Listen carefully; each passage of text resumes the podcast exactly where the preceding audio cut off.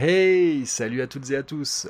Nous sommes fin novembre 2020, vous êtes reconfinés et vous écoutez le 34e numéro de Cornelius Enzira, le fanzine audio dédié principalement à l'univers de la saga La planète des singes et aussi, parfois, consacré à la culture bis et aux musiques qui s'écoutent les potards tournés jusqu'à 11. Je suis le Dr Zayus et pour cet épisode, c'est bien de Culture Underground dont on va parler et surtout de punk rock. Je vous propose aujourd'hui une interview de Nasty co-auteur avec Guillaume Guardeth de Hey You, une histoire orale des Burning Heads, un livre qui a été édité chez Metro Beach et mis en page par Frank Frejnik et qui est sorti il y a à peu près un mois, le 30 octobre 2020. Burning Heads, c'est tout simplement un des meilleurs groupes de punk ayant jamais existé. Pour être tout à fait clair, c'est un de mes groupes préférés. Ils sont là depuis plus de 30 ans et pour ne rien gâcher, ils sont partis chez nous puisqu'ils viennent d'Orléans. Le titre du livre, Hey You, c'est aussi le nom d'une des premières chansons de Burning Heads, un de leurs tout premiers enregistrements, sorti en 1990 en 45 tours, un morceau qui a eu plusieurs vies, un hymne qui continue de vivre parce que l'histoire de Burning Heads continue de s'écrire. Dans cette interview, même si on parle bien évidemment de l'histoire du groupe, on va surtout évoquer les secrets de fabrication de ce livre. Donc si vous l'avez déjà lu, vous allez en apprendre encore plus, et si vous ne l'avez pas encore lu, eh bien sachez qu'on ne vous gâchera pas le plaisir de la découverte parce qu'il s'agit bel et bien d'une histoire, d'un récit. Si comme moi vous êtes fan de Burning Heads, en lisant le livre vous allez en apprendre énormément sur le groupe, bien évidemment, hein, mais à travers leur histoire, en filigrane, vous allez en apprendre sur l'histoire de toute la scène punk DIY française. Mais si Burning Heads, le punk, le DIY, si jamais tout ça, ça ne vous évoque pas grand chose, ne vous en faites pas, on va quand même essayer d'un peu vous prendre par la main pour que vous ne soyez pas perdus. Certains prénoms vont revenir fréquemment dans l'entretien. Pour que vous vous y retrouviez, gardez en tête que Thomas, c'est le batteur, membre fondateur du groupe. Pierre, lui, il a été guitariste-chanteur. En fait, il a intégré rapidement le groupe avant même les tout premiers 45 tours et il ne l'a quitté que très récemment. Donc on peut quasiment dire qu'il a toujours été là. Et euh, JB, le bassiste, qui est dans le groupe depuis le deuxième album, lui aussi on peut quasiment dire qu'il est là depuis le début. On va évoquer aussi Phil, guitariste, qui faisait partie de la formation initiale et qui a quitté le groupe suite au sixième album, mais qui est revenu très récemment. Il y a beaucoup de rebondissements dans l'histoire. Hein. Mikis, euh, il est guitariste dans le groupe depuis 15 ans, mais avant ça, il était backliner. Donc en clair, euh, ça fait plus de 20 ans qu'il est sur la route avec les Burning. Donc voilà, prenez des notes, il y aura un quiz à la fin de l'épisode avec des slips Burning Gates à gagner, slips qui seront offerts bien évidemment par le label Kicking Records. Trois mots résument l'histoire et l'état d'esprit des Burning fun, passion, énergie, et j'espère que c'est ce qu'on va vous transmettre au cours de cet entretien. On arrête de tergiverser, on va tout de suite s'enfermer dans une crypte bien sombre, histoire de rentrer dans le vif du sujet.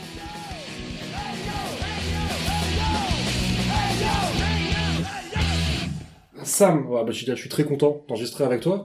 Est-ce que tu veux présenter un peu tes activités avant qu'on parle de, de Hey You, hein, le, la, est-ce qu'on peut appeler ça la biographie des Burning Gates euh, C'est une biographie, ouais, en mode histoire orale, mais oui, c'est une, une, biographie, mémoire, un peu ça comme tu veux. En fait, ça raconte l'histoire des Burning Gates, donc tu peux accoler n'importe quel mot qui t'enchantera. Ouais, moi, je trouve que biographie, ouais, biographie, j'aime bien. Euh, mais avant, voilà, avant de parler de Burning Gates, peut-être déjà préciser, euh, mais qui, qui es-tu, Sam? Nasty, Samy, est-ce que tu peux te présenter à nos auditrices et à nos auditeurs? Je suis musicien avant tout. Euh, je publie des fanzines. Euh, J'écris des livres. Euh, J'écris dans la presse culturelle, musicale notamment. Voilà, depuis euh, un peu plus de 20 ans, quoi. Voilà. Donc je joue dans les groupes depuis 95, 96. J'ai sorti une palanquée d'albums, quoi. Je dirais à vue de nez au moins 25 albums. Donc euh, musicien sur la route, hein, je précise, puisque maintenant tout le monde est musicien, si tu veux. Mais donc euh, musicien qui fait, qui a fait pas mal de routes, beaucoup de routes même, je pense. Euh, et voilà, donc euh, certains appellent ça un activiste. Je sais pas vraiment ce que ça veut dire. En tout cas, moi, je fais ce que j'aimais faire quand j'avais 14-15 ans et j'ai pas changé de cap, quoi. Donc, j'aime composer des morceaux, j'aime faire de la route, être dans un van, faire des concerts, écrire, lire et même animer un podcast que je fais depuis une quinzaine d'années. Voilà ce que je fais en quelques mots. Quoi. Ouais, bah, peut-être pour donner des noms, parce que te, de, on quand même dire le premier groupe, enfin c'est pas ton premier groupe, mais le premier groupe, en tout cas moi, le groupe à travers lequel je t'ai connu, c'est Second Right. donc une mm. formation de, de, Besançon qui jouait ouais du fin des années 90 jusque euh, milieu des années 2000 à peu près, hein, je crois. C'est ça, 98 à 2003, voilà, Second Rate, avec qui on a pas mal tourné, qui évoluait dans une sphère, on va dire, euh, euh, punk rock euh, mélodique, euh, emo, hein, le sens premier du terme, c'est-à-dire c'est-à-dire punk rock un peu triste, en mode mineur, mélancolique, hein, donc émotionnel, voilà, avant que ce terme prenne, un tout autre sens. Et ensuite, tu veux que je, je cite ah, bah, ça va être très... Non, on va peut-être pas, peut-être pas tout citer, mais voilà, tu as, joué, as joué quand même dans des groupes, enfin après, moi, je vois ça du, de, de ma lorgnette, mais pour moi, des groupes qui ont été marquants, il y a eu Second Rate, il y a eu Hawaii Samurai. Euh, donc voilà, Hawaii Samurai, un groupe de surf music, ouais, euh, avec, lequel, avec lesquels on a beaucoup tourné également. Ensuite, euh, il y a eu, j'ai joué de la basse dans euh, El Bass, je suis guitariste au départ, mais je joue aussi de la basse dans quelques groupes.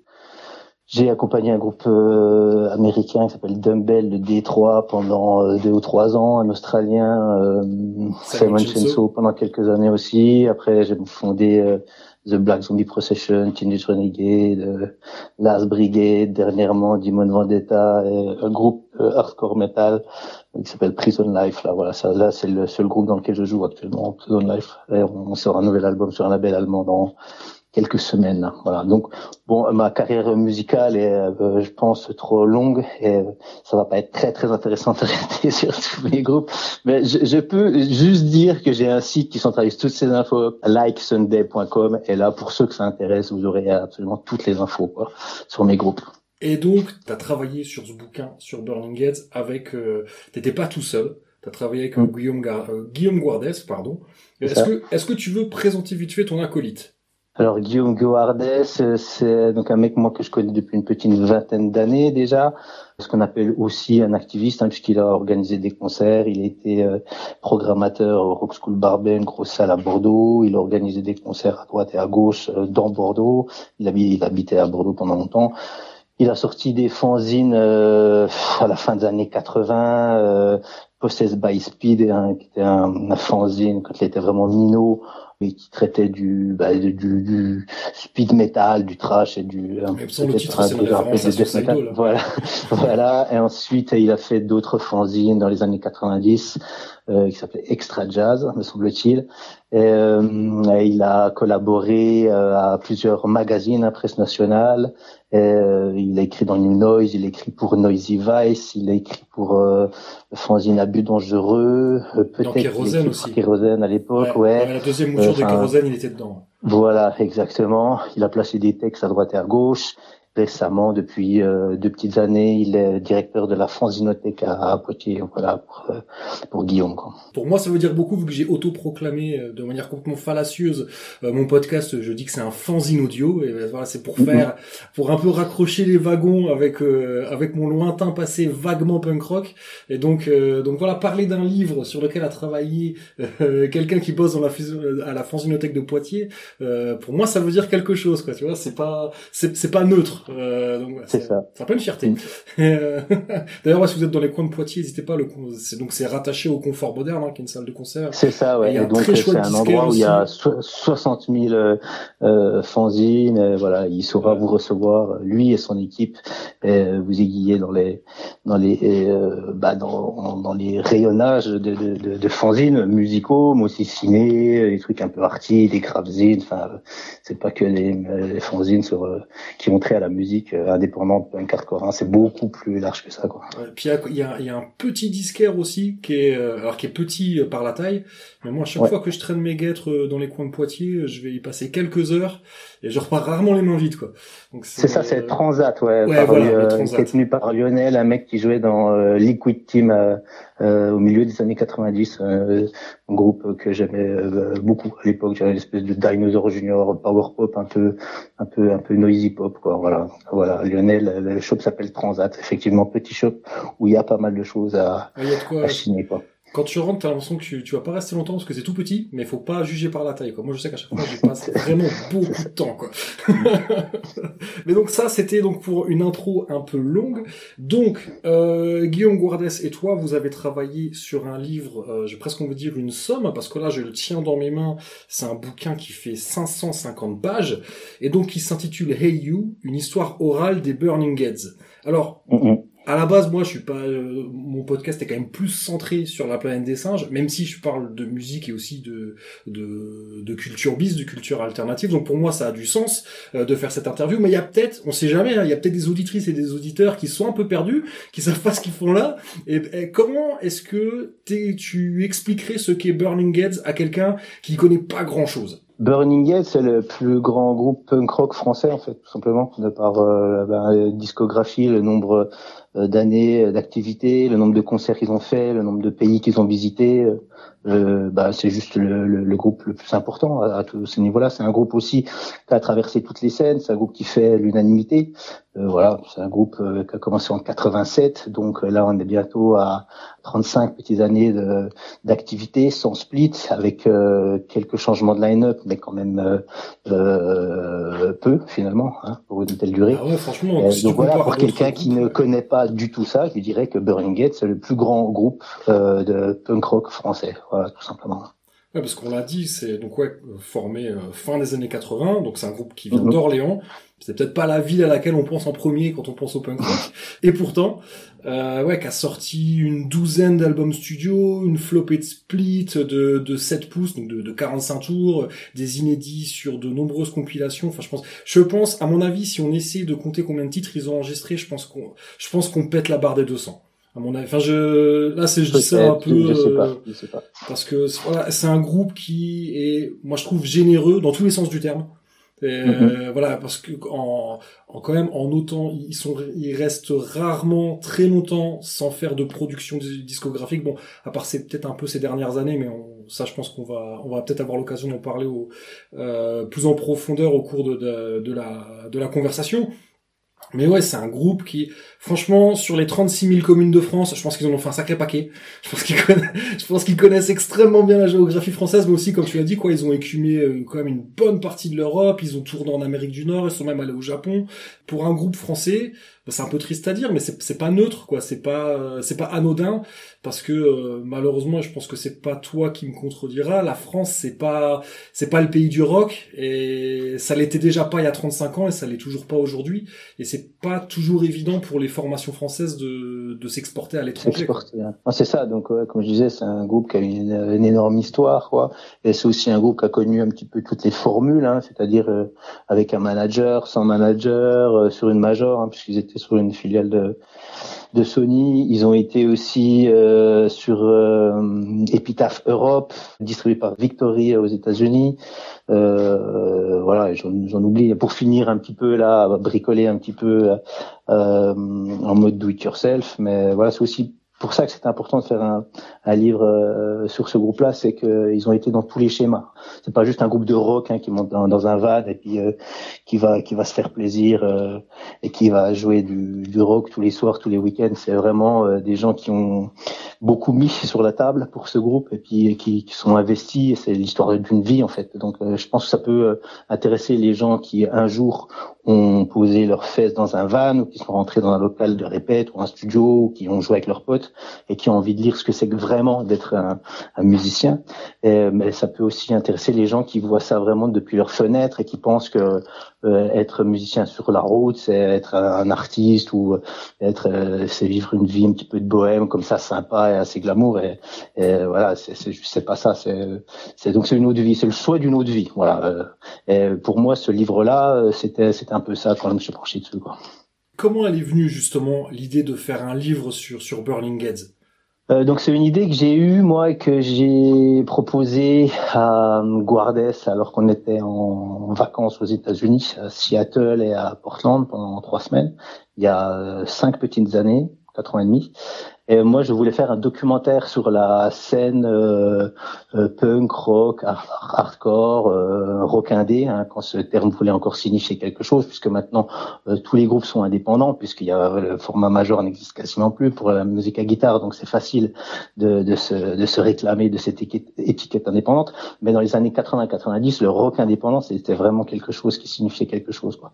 Donc j'ai proposé de faire un, un documentaire. moi, ce que j'avais en tête, c'est ça, c'est documentaire, quoi, tu vois, sortir ça en DVD, proposer aussi dans un petit circuit de salle. Enfin, euh, ouais, j'avais une idée qui était pas très précise, mais je voulais faire vraiment un docu, puisque je connais une grande partie des gens qui ont joué dans ces groupes-là, pour avoir moi-même passé beaucoup de temps sur la route, euh, également à organiser des concerts et, à sortir des zines, à écrire, enfin bref et Guillaume aussi. Donc on s'est dit, euh, vu qu'on connaît tout le monde, euh, voilà, c'est facile d'aller choper chez ces mecs qui nous racontent leur histoire, on filme, euh, on dérush, on édite, et puis et puis voilà, c'était facile aussi d'avoir des clips, c'est facile d'avoir des des extraits live, et on, s'était dit que c'était un, bon moment pour le faire, quoi. Donc toute cette scène punk rock, hardcore, noise, power pop, emo, voilà, 80-90 quoi. Euh, donc on a parlé de ça, il était ok, mais bon, au, au, fil de nos discussions, on s'est aperçu que ça allait être euh, peut-être un peu galère parce qu'il fallait intégrer un troisième lascar à la formule, un technicien puisque nous on filme pas, tu vois, et que et que ça allait être peut-être, peut-être ça allait compliquer les choses. Donc euh, ensuite, bon, en fait, c'est tout simple. J'ai dit bon, ok, le, le, docu on laisse tomber. Ce qu'on va faire, c'est un, une histoire orale sur les burnings, parce qu'en fait en France, il y a très très très peu de, de biographies, de, de mémoires, de, de, ce genre de livres sur euh, l'héritage rock français. Donc ça, les Américains, ils, ont, ils font ça beaucoup et très bien. Les Anglais aussi et plein d'autres pays. Mais en France, on a encore très très peu de, de bouquins sur les sur les groupes qui ont été importants. Et euh, voilà, donc moi je me suis dit, euh, faisons un truc sur Burning. Et par le prisme des Burning, parlons de cette scène indépendante, puisqu'ils ont joué avec tout le monde et que tout le monde les respecte et que peu importe, les mecs qui écoutaient de la noise dans les années 92 euh, ont joué avec les Burning, sont allés voir les Burning, aimaient les Burning. Euh, puis bon, je dis la noise, mais ça peut, je peux accoler euh, le terme de power pop, de même de hardcore, de, enfin bref. Et donc je me suis dit que faire un bouquin sur les Burning, c'était un bon moyen aussi de faire un bouquin sur la scène rock en France dans les années 80-90 tout simplement. Tu avais déjà fait ça pour la pour la scène euh, trash et metal française des années 90, des années 80 et 90. Tu avais sorti un bouquin avec euh, Jérémy Grimiac qui s'appelle Enjoy the Violence. C'est ça. Ouais, quelque part au début, t'as un peu envie de faire ça, mais version DVD quoi. Et pour le punk. Euh, c'est ça, un documentaire. Et en fait, euh, le, le, fait de choisir, euh, bah déjà le fait de terminer exactement, tu as raison de le rappeler, ce livre-là, puisque quand j'ai fait la proposition à Guillaume, moi je terminais ce livre Enjoy the Violence, hein, c'est une histoire orale sur les scènes trash, crossover et death metal en France, c'est-à-dire on s'est penché sur sur ce courant musical, c'est-à-dire quand le hard rock et le classic rock et le heavy metal un petit peu des, des familles, c'est vraiment transformé en musique extrême. Hein. À l'époque, on n'appelait pas ça extrême. Hein. Par définition, le métal est une musique extrême. Donc à l'époque, on appelait ça du trash, euh, euh, du crossover, euh, du death metal, quoi. Et, ce bouquin-là, on avait choisi la, la, forme d'histoire orale, c'est-à-dire nous, on n'est personne pour écrire l'histoire de ces mecs-là, ok? Déjà. Euh, on n'a pas tout vu, on connaît pas tout, j'ai pas vu tous les concerts. Euh, donc on s'est dit euh, le, le, quand même le plus intéressant, c'est d'aller chercher ces mecs-là et de leur poser les bonnes questions et que eux nous ramènent dans leur local, dans leur van, euh, à leur concert. voilà, ça, moi j'aime beaucoup ça. mon taf pour la presse nationale, c'est de, de faire des interviews fleuves. Je fais jamais j'allais dire rarement, mais en fait jamais d'interview promotionnelle. Euh, ce que je veux, moi, c'est que les mecs me racontent leur histoire. Voilà. Donc avec Enjoy the Violence, euh, j'ai fait ça.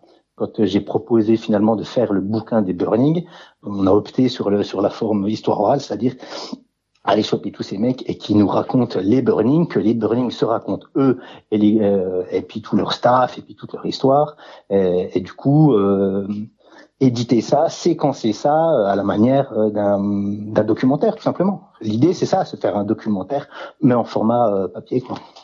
tu vois, avant de commencer le bouquin, je m'attendais parce que c'était peut-être peut-être que je pressentais un peu ça, tu vois, de me dire que ok, euh, parler de Burning Heads, c'est une bonne manière de, de revenir sur sur toutes ces époques, sur sur 30 années de, de rock indé en France, et, et je m'attendais à, honnêtement à trouver beaucoup de témoignages de d'intervenants extérieurs au groupe, enfin extérieurs, tu vois, qui, mm-hmm. qui font pas partie du vraiment du noyau dur de la famille Burning Heads. Et j'ai été vraiment surpris euh, enfin mm-hmm. les premières pages, hein, euh, quand je me suis rendu compte qu'au final c'est surtout les membres euh, présents ou passés du groupe, voire un peu les, les backliners, enfin encore, parce que mm. dans Burning Gates généralement quand t'es backliner tu finis par jouer un moment dans le groupe, donc donc c'est j'ai été surpris ouais de que ce soit surtout le, le noyau dur Burning Gates qui parle et, et pas tant que ça les groupes qu'ils ont côtoyés à cette époque.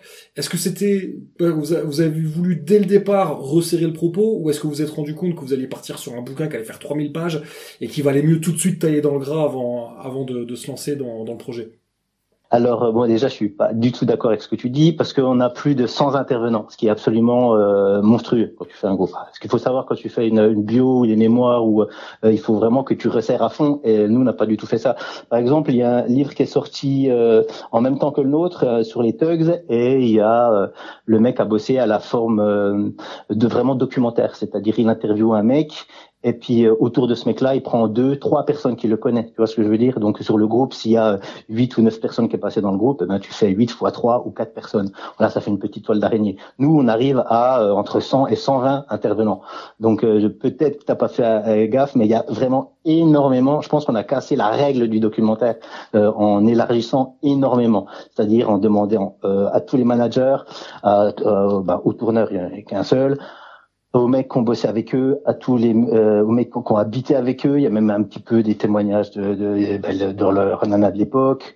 Il y a les, tous les mecs qui ont fait le, les, les, artworks. Il y a des photographes, il y a des organisateurs de concerts.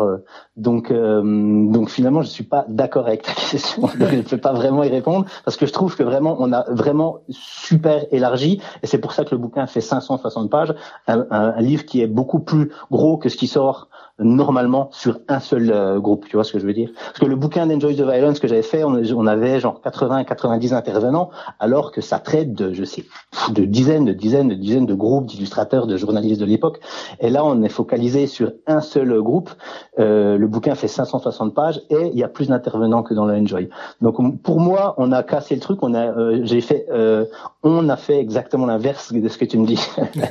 ouais, non, peut-être que... Toi, tu as eu l'impression qu'il n'y a pas d'intervenants, mais tu peux regarder le nombre de, de noms qu'il y a. Hein. C'est hallucinant. Quoi. Il y a des fanzineux, il y a des photographes, euh, il y a euh, des gens qui n'ont pas joué dans le groupe mais qu'ils ont croisés. Il y a euh, des, organi des gros organisateurs de concerts du genre Hellfest, Rock je peux pas te les citer. Moi, il y a des, déjà dans ces 100 personnes-là, il y a des gens que je ne connaissais pas, tu vois. Donc vraiment, je trouve que que le travail qu'on a fait, c'est vraiment euh, l'inverse de ta question.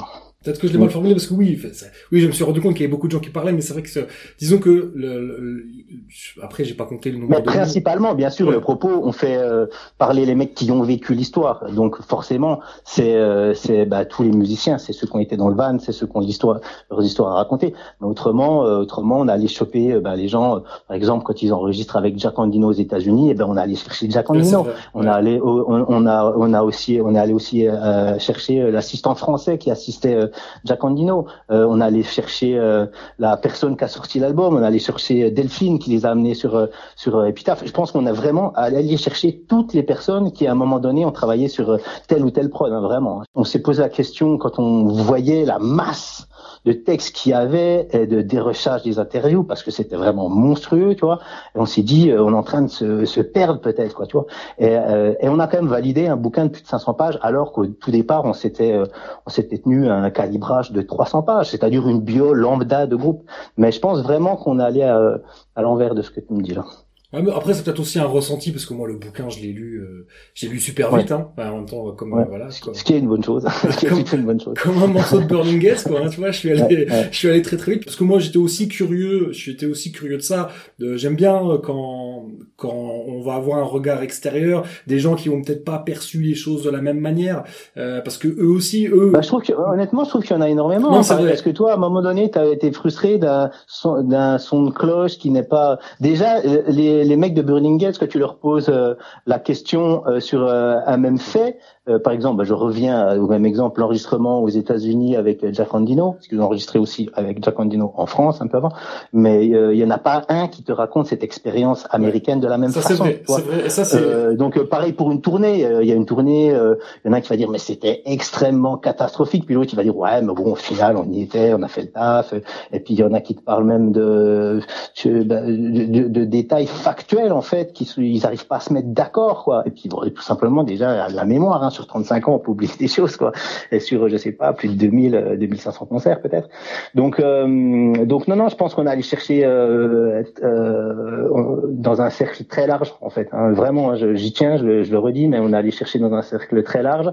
C'est-à-dire qu'à chaque fois, vu que le bouquin est organisé sur leur discographie, c'est-à-dire de leur première production à la dernière, on est, euh, je pense qu'on a passé au microscope un petit peu chaque euh, chaque euh, chaque production en mettant en, avant les gens qui avaient contribuer à l'effort de sortie de, de chaque production, c'est-à-dire du producteur au manager en passant par le tourneur, le mec qui fait l'artwork, le, les, les, les ingé sons, les enfin bref, j'ai l'impression qu'on a fait ratisser assez large honnêtement. Quoi. Pour le coup, c'est vrai que alors là je vais parler, euh, je suis plus du tout dans le rôle de l'interview, hein, je vais parler dans le rôle de lecteur et de et de fan des Burning.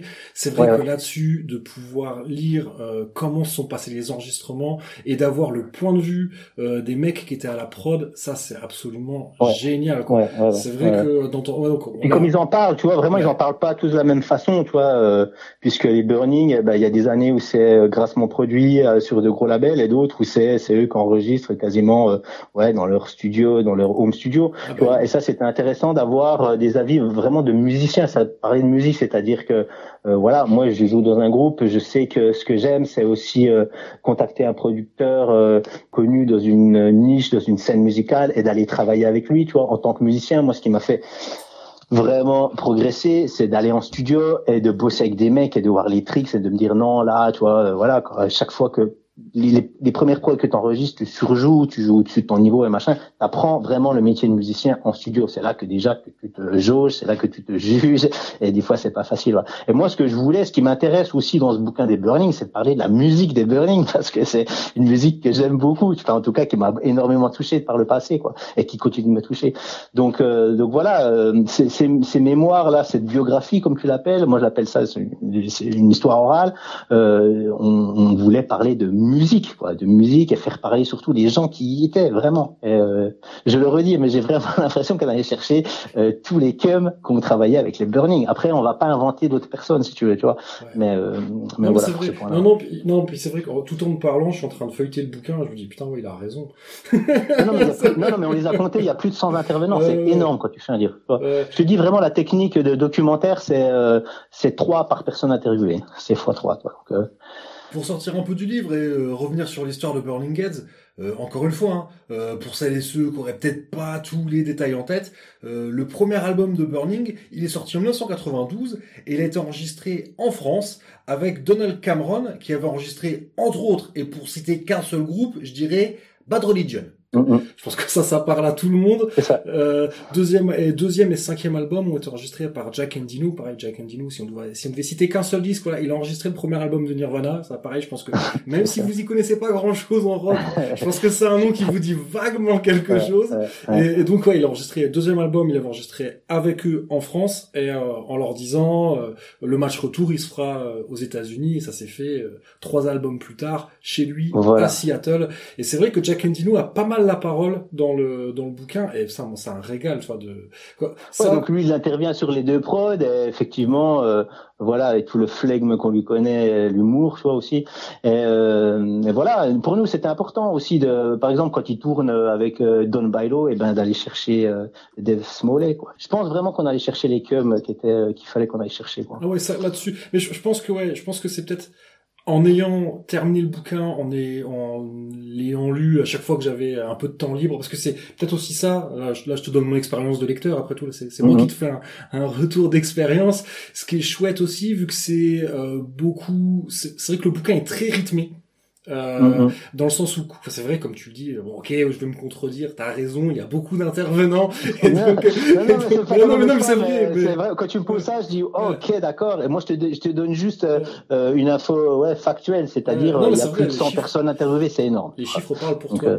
et, et c'est vrai que c'est un bouquin euh, qui est cool à lire aussi parce que et là quand je t'ai dit dès que j'avais un peu de temps libre c'est à dire qu'il y a des moments où tu vois genre euh, quand je bossais et mon PC il ramait je prenais le bouquin je le lisais 5 minutes quoi parce que tu peux faire ça, tu peux picorer. Parce que et, là aussi, je peux, je peux, je peux le dire, je l'ai pas nécessairement lu dans le dans l'ordre chronologique, parce que voilà. Ah ok, bizarre. Moi, je connais, bah, je connais quand même bien Burning Heads. Voilà, bon, juste vite fait. Je suis pas là pour parler de ma life, mais moi Burning, j'ai pris, je, je connaissais déjà avant, mais l'album qui m'a fait vraiment devenir complètement amoureux des Burning et fan de ce groupe, c'est Super Modern World. Donc j'avais 14 ans hein, quand il est sorti. Donc mm. euh, donc tu vois, donc c'est un groupe et, et même s'il y a peut-être eu quelques moments où j'ai peut-être regardé d'un peu plus loin ce qu'ils ont fait, en règle générale, j'ai toujours suivi de très près ce qu'ils faisaient en faisant les interviews, en achetant les disques mm. dès qu'ils sortent. Donc j'étais, on va dire, j'étais plutôt en place concernant l'histoire et il y a des trucs où tu sais où je sentais j'étais impatient de le lire alors des fois tu vois je trichais un peu mais on va dire que j'ai lu 80% du bouquin dans dans l'ordre dans l'ordre tel qu'il est écrit. Et puis il y a des fois j'ai sauté tu vois pour aller un peu voir. Tiens, par contre je préconise quand même pour les gens qui l'ont pas lu et qui voudraient le lire de lire de A à Z parce que c'est une histoire hein. donc euh, si tu le lis euh, si tu attaques à la page 210 et que t'as pas attaqué euh, la page 08 où Tom t'explique ou tous les Orléanais t'expliquent ce que c'était Corléans pour moi c'est à louper un truc. Ah mais c'était pareil pour Enjoy the Violence c'est pareil pour bon un bouquin. En plus on est en Occident ça se lit de gauche à droite quoi tu vois. Donc, vraiment je, je, je, préconise vraiment la lecture de, de, de, de, de A à Z. Après, s'il y a des chapitres qui vous gonflent un petit peu, n'hésitez pas à avancer. Quoi. Non, non, mais après, moi, je problème, clairement, la méthode que je faisais, c'est que je laissais quand même le marque-page à l'endroit où j'étais, tu vois. Et puis de temps en temps, ouais, non, mais je vois. Ah, puis de temps en temps, j'étais un peu curieux, dire ah tiens, j'ai envie de voir euh, là cette le, cet album-là, j'ai envie de savoir. Ou des fois, tu lis un truc et eux, eux forcément, eux, quand ils racontent l'histoire, ils connaissent la suite. Donc il y a des fois où, ils, où ils laissent des, il y a des un peu un peu des points de suspension. Tu fais ah ouais, tiens. Et ça, tu sais que ça renvoie à un album qui va sortir. Tu vois, peut-être que quand j'ai lu Dive, euh, je me rappelle plus hein, quand est-ce que j'ai sauté, mais ça se trouve quand je lisais euh, le chapitre sur Dive, donc le deuxième album enregistré avec Jack Endino, euh, peut-être que j'ai sauté pour aller voir Escape, pour voir ah tiens, parce qu'il parle du match retour. Bah ouais, j'ai envie de. C'est ça, c'est ça. Donc, moi j'ai un peu éclaté la structure parfois, mais en, en, en vrai, j'ai, euh, oui effectivement, le début c'est hyper intéressant. Et surtout, il y a des personnages qui sont là au départ, qui sont plus là à la fin, puisque donc euh, donc c'est donc c'est aussi important de voir toi l'évolution euh, bah, des rapports dans le groupe, euh, ce qui se passe, les explosions, les implosions, les changements de style à, un instant T, tu vois, puisque ça aussi ça ça a un sens, tu vois. Enfin, tout remettre. Enfin, moi, ce que a une expression que j'adore hein, et qui est pour moi primordiale, c'est remettre dans son contexte. Quoi. Donc ah chaque album est dans un contexte, et nous, notre taf, c'était de, de montrer ce qui était ce, ce ce contexte-là. De toute façon, ça, là-dessus, tu prêches à convertir une production culturelle, quelle qu'elle soit, euh, si tu la sors de son contexte, tu perds quelque chose. C'est exactement. Ça, c'est sûr et certain. Tu peux apprécier un truc sorti de son contexte. Ça, je dis pas que c'est. Hein, je suis pas non plus. Je suis pas psychorigide non plus. Mais mais quand moi, je si, suis. si t'aimes bien une œuvre, si t'aimes bien une œuvre, c'est bien d'aller gratter ce qu'il y a autour parce que j'ai. Voilà. En plus, bon, moi, c'est un peu ce que je fais hein, quand j'aime bien un truc. J'aime bien gratter énormément et et on se rend compte chaque fois que c'est un puissant fond, qu'il y a énormément de choses à découvrir. Et donc et pour Burning. Mais c'est vrai qu'en plus, tiens, bah, parlons de contexte. Euh, contextualisons un petit peu. Euh, donc mm. Burning Heads en 1987. Euh, je suis pas en train de dire que la France du rock de l'époque, euh, c'est c'est les Forbans et, et, Indochine, mais on n'en est pas loin quand même. Enfin, euh, est-ce que je caricature quand je dis ça? euh, oui et non. Alors parce que en fait, si tu veux, clairement pour moi, Burning Head, c'est quand même comment je pourrais formuler ça, une espèce de d'ambassadeur de la culture punk hardcore euh, américaine en France. Hein. Ils sont français, mais c'est avec eux qu'on découvre euh, ces sonorités là. Donc il y a où les ricains avaient déjà toute cette scène d'Orange County, ce qu'on appelait bah, surf punk ou, punk rock ou peu importe, hein, tous ces social distortion, Agent Orange, DI, TSOL, Adolescence et j'en passe. en France, on n'avait pas, on n'avait pas ça. Avait des groupes qui faisaient du euh, euh, punk, ok, du punk rock, euh, de la oi, des groupes qui aussi sonnaient un petit peu comme le rock australien, qui a beaucoup fonctionné en France. mais c'est vraiment ces sonorités et cette attitude de, du punk hardcore américain, on l'avait pas. Et le premier groupe à amener ça, le premier groupe à faire ça en France, c'est Burning Gates, tout simplement.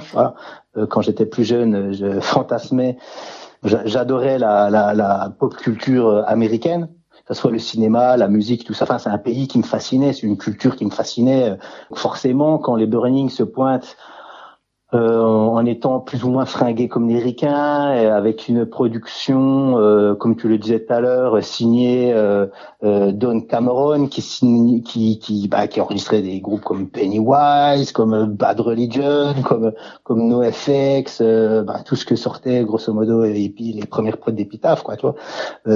ça ça a fait quand même un choc, quoi. Donc en France, c'était Beru, Shérif, OTH, La Souris déglinguée, et une grosse scène alternative un peu festif.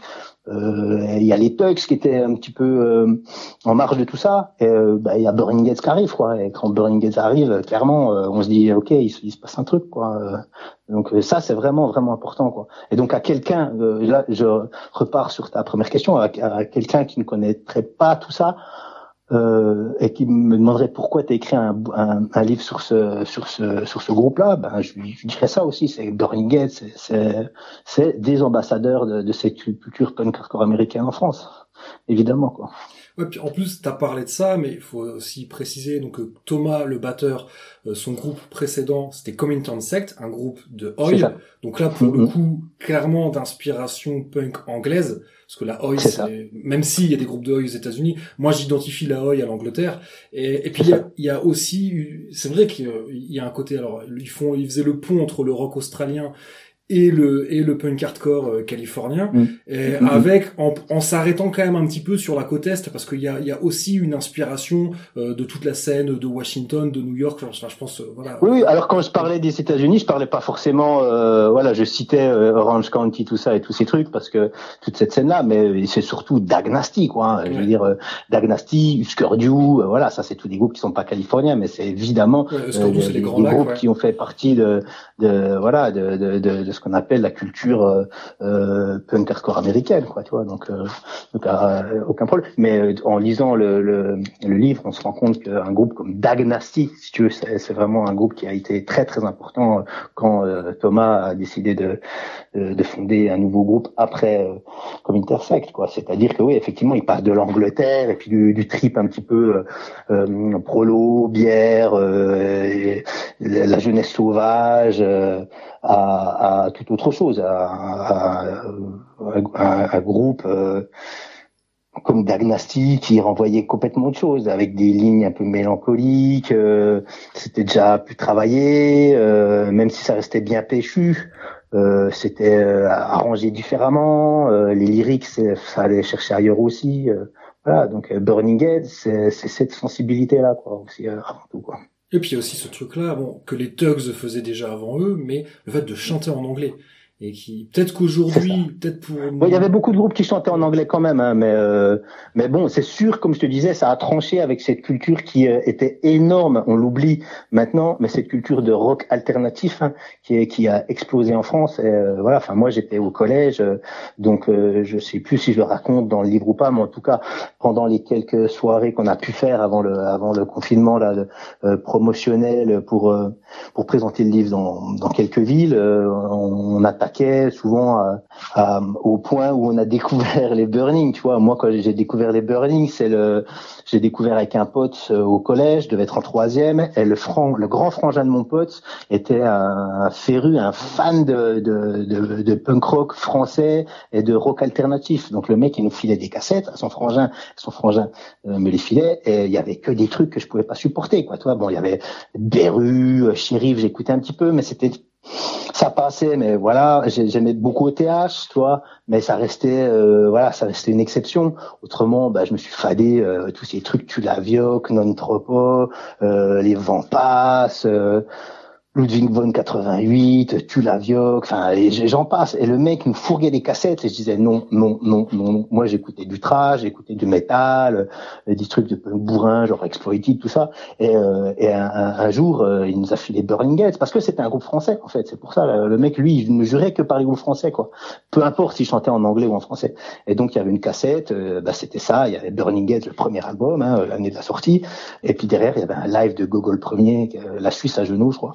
Euh, et, voilà, là j'ai dit à mon pote, ok, là, là, là, là, on parle la même chose, quoi, tu vois. Faut pas oublier que, c'est une période où vraiment tout le monde était câblé. Euh, euh, sur le, le, rock alternatif français, enfin, surtout en Cambrousse. Moi, je viens d'un bled qui fait 5000 habitants en moyenne montagne à la frontière suisse. Tous ces groupes-là, les shérifs, les trucs un peu festifs et un peu avec des paroles un peu grillardes, toi, faites pour les gros festivals de Cambrousse. Euh, c'est ça qui arrivait chez nous. Hein. C'est pas, c'est pas Dagnassi ni Skurdio, quoi. Tu encore moins Replacements, quoi. Tu. Donc, euh, donc voilà, effectivement, quand, quand à cet âge-là, tu découvres Burning Head euh, sur leur premier album, tu fais ok, là je, valide, je cautionne et puis je, je m'y intéresse quoi. Euh, ah donc toi c'est le premier album. Ah, parce que, mais est-ce que tu sais que c'est assez marrant parce que moi mon histoire avec Super Modern World ressemble ressemble vachement à la tienne en fait. Mmh. Tu vois, avec deux potes, on était euh, en troisième, on passait le brevet. c'est. ouais, ouais. Oui, ouais, en fait, on je pense qu'on a tous plus ou moins les mêmes histoires, tu vois, de cassettes échangées, de grands frangins, euh, de potes ou de grands frangins. Euh, je pense que c'est les quelques années qu'on a d'écart euh, qui, qui, qui font que toi t'as as découvert avec Super Modern World, mais moi j'avais le bon âge pour découvrir le premier album de Burning quand c'est sorti en fait. Bah, cela dit, le premier disque de Burning que j'ai acheté, c'est le premier album. Parce que je l'ai trouvé en occasion. Moi j'ai acheté mes disques qu'en occasion, hein, tu sais, quand t'es au collège. T'as pas de thunes hein, donc, euh, donc voilà c'est occasion ou alors tu sais je dans les bacs où il y a des où il y avait des CD avec euh, avec le logo tu sais le point d'exclamation en fluo là. J'ai acheté que comme ça hein, et, donc j'avais trouvé j'avais trouvé le premier album en occasion ce qui fait que j'ai quand même commencé par le commencement quoi. Euh, mais, mais c'est vrai que les Burning l'expliquent que déjà alors ce premier album qui est sorti euh, chez Cemetery Records qui en fait qui était une division de, de Fnac euh, je sais même pas comment on dit. C'est ça. Enfin, bref, le label de la Fnac quoi. Et ouais, et, ouais, et à l'époque euh, les mecs ont essayé de leur faire au moins un faire faire au moins un morceau en, en français hein, si je dis pas de conneries.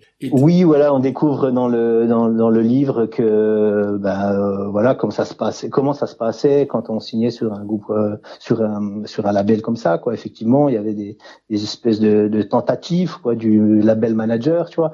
Et ça, c'est bien expliqué. Et donc, euh, Steph Girard, Stéphane Girard, le boss de, Cemetery Records, qui était un label de métal hein, à 90%, que j'avais déjà interviewé pour le bouquin de Enjoy the Violence. C'est quand même lui qui a euh, un peu professionnalisé le, le métal en France, hein, en signant Loud Blast, en signant bah, tous ces groupes euh, Crusher, euh, et j'en oublie. Euh, voilà, donc à un moment, lui, euh, il signe Burning Gates. Là, on est quand même. Euh, va aller voir sur Discogs le roster de, de, de Cemetery et vous allez voir ce qu'il y a en face, quoi. Donc, euh, mais voilà. Et puis, bon, il a essayé de, de, de, tenter quelques petites pirouettes de stratégiques pour pour placer Burning Gates. Donc, effectivement, le, le sempiternel chant français ou un single avec une reprise d'un groupe de XTC.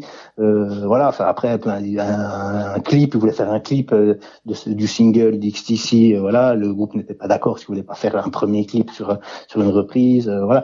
C'est aussi rentrer, mettre les deux pieds dans le dans le dans le dans le business musical quoi voilà donc ça c'est moi toutes ces interviews là avec avec les mecs qui tirent les ficelles c'est en tout cas des interviews que j'ai adoré faire hein. parce que bon les musiciens sur la route c'est cool mais il y a, y a des mecs qui pour qu'un groupe soit sur la route, il y a des mecs qui travaillent derrière dans des bureaux et qui sont au téléphone toute la journée et qui ont des idées pour que ce groupe-là soit dans un van et fasse son job. Et ça, ça, je trouve ça très intéressant.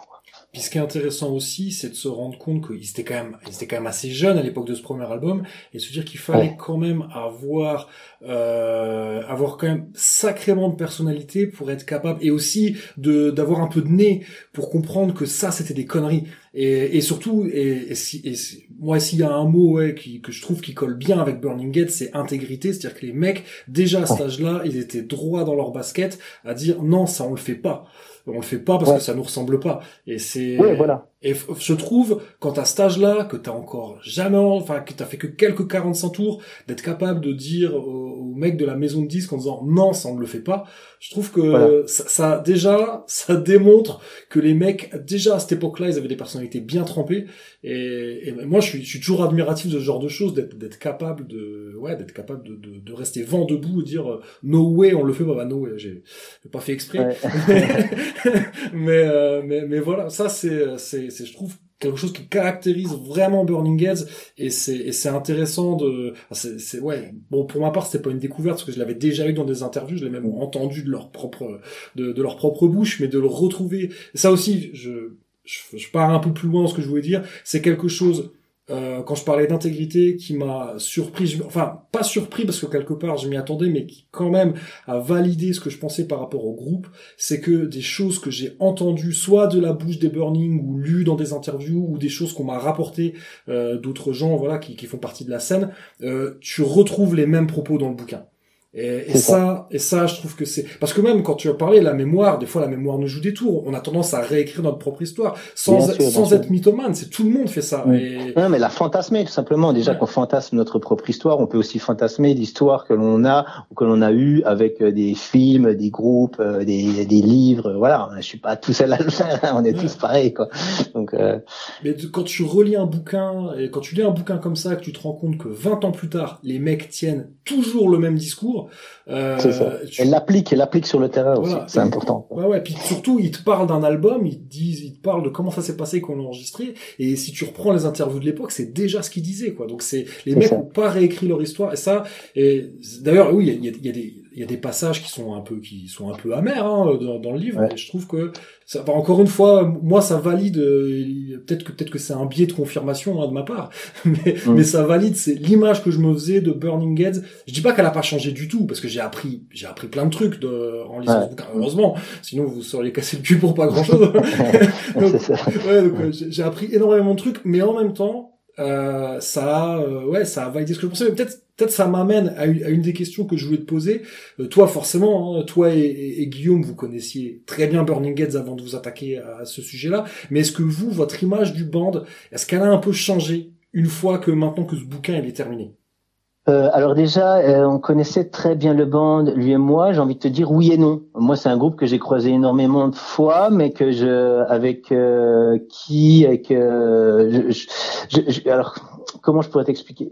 J'ai joué avec des groupes que je connaissais moins, et avec qui j'ai passé plus de temps, si tu veux, toi. Euh, avec Burning, finalement, on a fait que se croiser. Donc moi, je connaissais un petit peu le Tomoy, hein, donc Thomas, le batteur fondateur du groupe, mais parce qu'on joue sur euh, quelques plateaux, euh, euh, sur des sur des soirées, souvent des festivals d'ailleurs, où bah voilà, on se croise dans un couloir, on discute un coup, ça va, mec. Mais mais voilà, JB, j'avais jamais entendu entendu le son de sa voix. Pierre, très très peu. Euh, Kiss non plus. Phil, je me rappelle que Phil, euh, il bossait sur le plateau, euh, il, avait, il, avait, fait l'accueil quand on avait joué au printemps de Bourges avec euh, Second Rate. On avait un petit peu discuté. Je sais qu'il était venu nous voir à un concert avec le manager des Burning quand on avait joué à Orléans tout début 2000 aussi. Mais voilà, moi j'avais pas eu d'interaction avec, ces mecs-là. Et même sur la route, en fait, quand je croise des Burning, et je suis pas quelqu'un de timide du tout, hein, je pense que, mais mais il y avait une, une certaine retenue, tu vois, de ma part en fait. Moi j'ai tout le temps été très respectueux de ce groupe-là. Et, donc, je peux pas te dire en fait, je connaissais bien les mecs, quoi. Et Guillaume, c'est pareil. Guillaume, il les a fait jouer dans, dans, les salles pour qui pour dans les salles où il, produisait des soirées, tu vois, genre le Rock School Barbet. il les a croisés mille fois. Il a écrit des reviews pour la presse, ce que j'ai fait aussi. Mais je pense pas qu'il avait des relations très poussées avec eux, quoi. Donc on est on n'est pas on est certainement pas des proches de Burning, quoi. Tu vois, ah clairement je, pas. Je disais pas ça dans le sens proche, je disais ça dans le sens où vous connaissiez leur histoire. Vous connaissiez leur histoire et, vous, et vous, aviez vous aviez forcément un point de vue. Euh... Ouais, mais je voulais le préciser parce que certaines personnes pensent qu'on est vu que voilà on était potes et voilà. Mais non, en fait, euh, voilà, soit si euh, vraiment c'était, euh, j'ai tout le temps tenu à une certaine neutralité. Et moi écrire ce livre sur les Burning, c'était aussi ça, c'était encore creusé dans leur histoire, quoi. Alors, est-ce que j'ai euh, appris des histoires que je ne connaissais pas? Oui, bien sûr. Hein, quand tu fais une interview, euh, par exemple, moi, c'est moi qui ai fait l'interview de, de, de, Thomas, donc c'est une interview euh, qui est étalée sur quasiment deux ans et demi. Hein. c'est, je dirais, pas loin de 17, 18, 19 heures d'interview, tu vois, plus des euh, des appels après quand je suis en train de dérocher, de réécrire, euh, plus des messages Facebook, plus des SMS pour avoir des trucs. Donc c'est vraiment une interview euh, qui a duré deux deux ans et demi. Donc forcément, quand il me raconte son histoire de deux ans et demi, bon bah déjà on n'est pas tout, hein, on édite, et, il y a forcément beaucoup de choses que je ne connaissais pas, quoi. Et c'est pareil pour pour tout le monde en fait. Hein, on s'est on, on s'est partagé les tâches, on s'est partagé les interviews en fonction bah, de nos personnalités, en fonction de ce qu'on voulait faire, du, des gens qu'on sentait plus que d'autres. Euh, voilà, ça. Euh, mais c'est, oui, forcément, j'ai appris euh, énormément de choses. Moi, je connaissais la musique et je connaissais les Burning sur scène. Après, j'ai envie de te dire, je les connaissais pas plus que que, que toi, quoi. Toi. Non, non, ce que je voulais dire aussi, c'est parce que on va dire encore une fois pour les gens qui n'ont pas lu le livre et qui connaissent pas Burning ou sans plus, euh, c'est un groupe qui véhicule une image quand même vachement positive. Enfin, je trouve en tout cas. Enfin, donc voilà. Donc l'image que moi je me fais de Burning Head, au moins ça n'engage que moi de dire ça. Euh, c'est un groupe ouais qui véhicule ce que j'ai dit, une une, euh, une image euh, d'intégrité. C'est des mecs qui sont qui se prennent pas la tête, qui se prennent pas pour euh, qui se prennent pas pour je ne sais quoi, qui te prennent jamais de haut. C'est des types avec qui bon ça ça c'est quelque chose c'est un groupe c'est un groupe à échelle humaine. Je suis complètement d'accord avec toi. Euh, euh, voilà très très très droit avec euh, des, des, certains codes ils s'y tiennent. Euh, mais après en lisant le bouquin tu as bien vu que c'est un groupe euh, qui comme tous les groupes connaît euh, derrière le rideau des, des, petites difficultés et qui est pas un groupe qui est tout le temps très fonctionnel quoi en fait hein. et ça peut-être que certaines personnes euh, bah, découvriront ça aussi. Et c'est aussi euh, je pense la force du bouquin que c'est que c'est que euh, bah, Burning c'est un groupe euh, hautement professionnel dans le sens pas dans le sens hyper carré de business et de machin mais c'est-à-dire que sur scène jamais personne a vu ou très très peu comprendre en fait cette espèce d'histoire interne qu'ils ont qui est pas si simple que ça quoi oui, c'est vrai. je sais pas si tu es d'accord avec moi, mais toi, c'est pas euh, les oiseaux chantent et puis euh, tout est lumineux. C'est un, c'est un groupe euh, dont la carrière est émaillée de, bah, de, de tensions internes de, et de dysfonctionnement, quoi. Après, oui, c'est sûr que peut-être que si on prend, si on prend que le côté les voir sur scène, ce qui est, eux ils l'expliquent très bien dans le livre, c'est que être sur scène, c'est au final, c'est le but c'est-à-dire que euh, répéter, enregistrer, sortir des disques, c'est le moyen pour être sur scène. Donc forcément, quand on les voit sur scène, c'est l'aboutissement de tout ce travail. Donc les mecs, ils sont en plus, ouais, t'es sur scène, t'es en face d'un public, le minimum, c'est quand même de, de renvoyer un truc, quoi. Enfin, quand même, même si tous les groupes ne le font pas.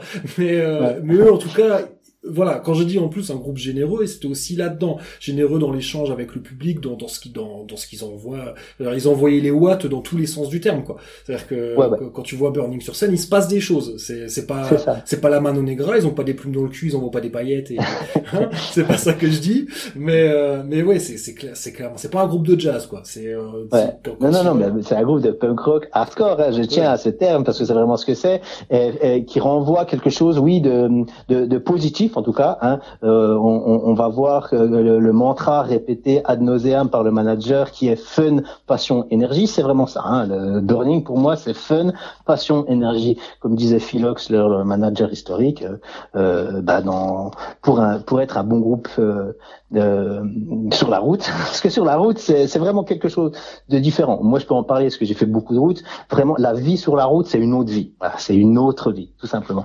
Et, eux ils ont décidé de de, cimenter vraiment l'esprit euh, des burning autour de ces trois termes-là. Fun, passion, énergie. Je, peux pas dire autre chose que ça, quoi.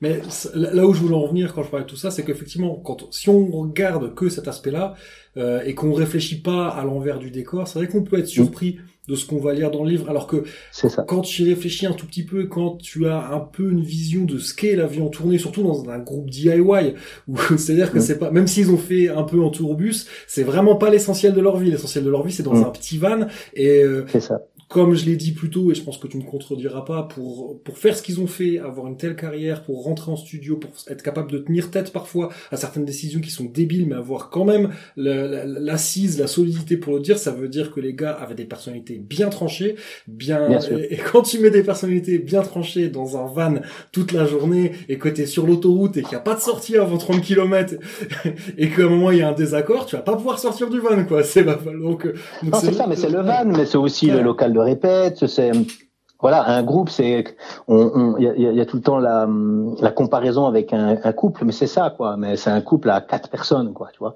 Et donc forcément, euh, il y a des petits clans, il y a des euh, des interactions qui sont euh, des fois compliquées pour euh, X raisons. Il y a dans un groupe, il y a des taiseux, il y a des gens qui sont passifs-agressifs, il y a des gens qui sont nerveux tout de suite, mais qui passent à autre chose facilement. il y a des gens qui sont supra-positifs, mais qui sont peut-être un peu rigides sur d'autres choses. Enfin, voilà, il y a plusieurs personnalités.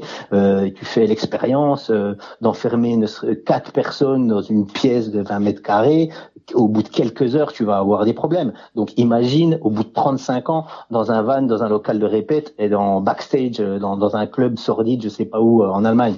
Donc voilà, c'est juste ça, en fait, c'est humain, quoi. Et tu sais quoi, là, je vois, ça fait presque une heure qu'on enregistre. Peut-être qu'on va offrir une petite respiration euh, à nos auditrices et à nos auditeurs. Est-ce qu'on s'écouterait pas Few Words, euh, donc qui était sorti sur leur deuxième album, Dive? Est-ce que tu veux dire quelques quelques putain, je, je jure j'ai pas fait exprès. Est-ce que tu veux dire quelques mots à propos de Few Words? Bah Few Words c'est mon morceau préféré des Burning en fait. Hein. Je l'explique aussi dans le bouquin euh, parce que en fait on écrit, on intervient juste à la fin en fait hein, sur un, un, petit un petit texte quoi. Et euh, donc Few Words pour des raisons très personnelles, c'est un morceau que que, que j'adore. Euh, avec lequel j'ai euh, une petite histoire, voilà, des souvenirs, et donc euh, excellent choix. Et qu'on pourra lire dans le livre. Voilà, si vous voulez savoir, achetez le livre.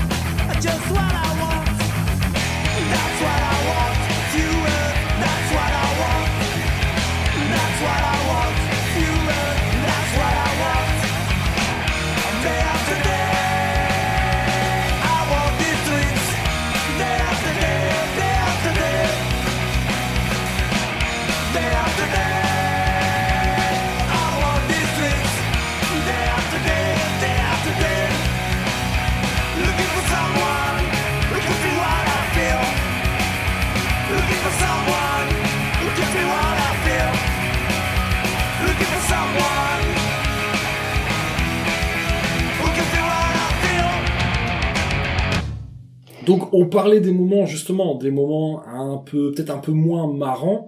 Euh, Ce mm. qu'on comprend, parce que ça vous le précisez dès l'avant-propos, c'est que les Burning Gates ils vont ils vous ont laissé carte blanche. Euh, et ça. clairement, ça se ressent quoi. Et eux aussi, je pense qu'ils ont été, euh, ils ont été vraiment transparents. Je dis, oui, ils nous ont pas tout raconté. J'espère bien hein, qu'ils ont gardé des trucs pour eux, mais on sent qu'ils ont été transparents. Est-ce que là, maintenant, euh, à l'heure où on enregistre, donc euh, assez peu de temps finalement après après que le livre soit soit publié, soit disponible, mm. eux, est-ce qu'ils l'ont lu et est-ce qu'ils vous ont fait des retours? Euh, donc oui, ils l'ont lu euh, ou en tout cas parcouru, ouais, et tous nous, nous ont euh, nous ont répondu quoi. Je, sauf Pierre, il me semble qu'on n'a pas eu de nouvelles de Pierre. En tout cas, moi je n'ai pas eu. Mais autrement, tous ont lu le bouquin et tous ont trouvé ça très bien. voilà, en tout cas. Et nous, bon, ben ça on leur a dit. Hein. En fait, on les a rencontrés durant la tournée des des 30 ans hein, pour leur faire notre proposition, hein, puisque c'est comme ça que c'est parti.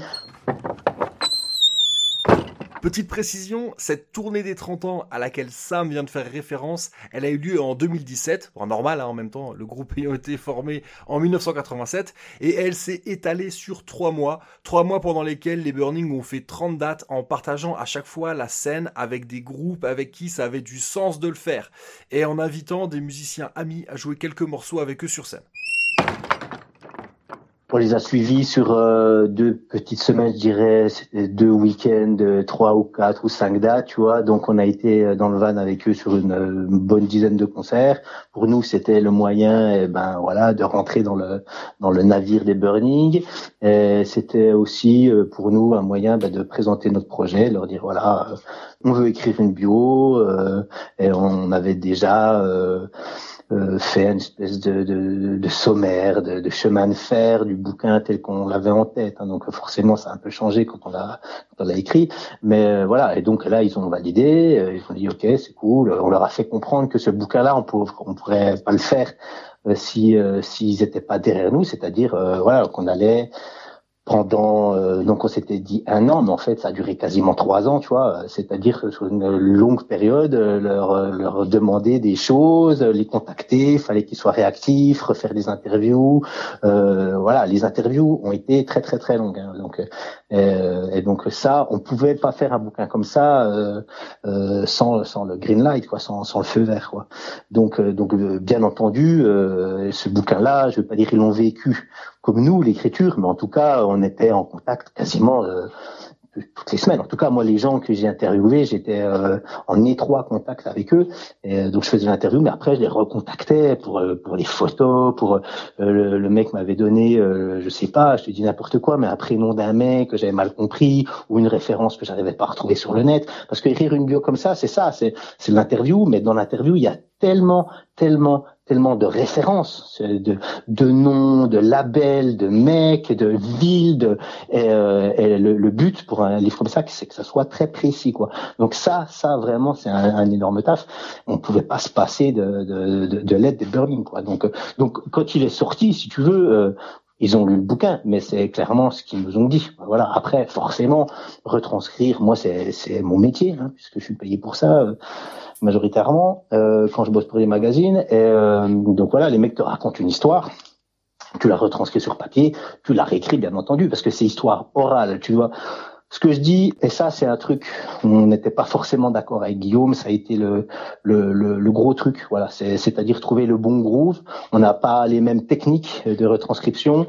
Euh, voilà, moi je suis pour euh, réécrire un peu, quand même, tu vois. C'est histoire orale, mais c'est pas un podcast. Hein. Donc euh, c'est un livre de 560 pages. Moi, quand je lis un livre de 560 pages, faut que ça soit fluide. Donc, euh, faut que j'entende le mec parler, faut qu'on garde son groove, euh, ce qu'on appelle euh, la, la, parlure. Tu vois, ce mot, la parlure, c'est ça. C'est en fait, c'est que la façon dont le mec s'exprime. Voilà, tu vas, tu vas pas faire passer un mec pour plus intelligent, plus cultivé, plus plus volubilisé qu'il n'est. Tu vois ce que je veux dire Il faut pas qu'il parle comme un livre, quoi. Voilà, euh, il faut que tu gardes l'essence de ce mec-là. Voilà. Ils ont tous une gouaille, quoi. Voilà, la parlure, c'est ça. Et ça, dans la retranscription, il, fallait, il fallait, et ça, c'est aussi le taf qu'on a fait sur Enjoy the Violence. Il faut qu'on ait la personnalité des mecs. Voilà, les gens qui connaissent Thomas, j'espère reconnaissent Thomas dans le livre. Voilà, les gens qui connaissent JB reconnaissent JB dans le livre. Les gens qui ont côtoyé Pierre, il faut qu'ils reconnaissent Pierre. Voilà, la façon euh, dont il s'exprime, leur espèce de rhétorique, enfin voilà tout en gardant l'éthique de langage. Et, ça, et ça, c'est vraiment le gros truc sur euh, sur euh, sur ce livre, sur une histoire orale, c'est le, le, gros du taf, il est là. Et donc euh, bon, bah, des fois, voilà, on bossait en ping-pong, hein, c'est-à-dire que moi j'envoyais les textes que je que que, que j'avais retranscrits à Guillaume, et lui faisait de même de son côté. Et donc on se corrigeait. Voilà, moi je corrigeais les textes de Guillaume, lui corrigeait, il a noté les miens en rouge. Et, des fois, euh, on n'était pas d'accord.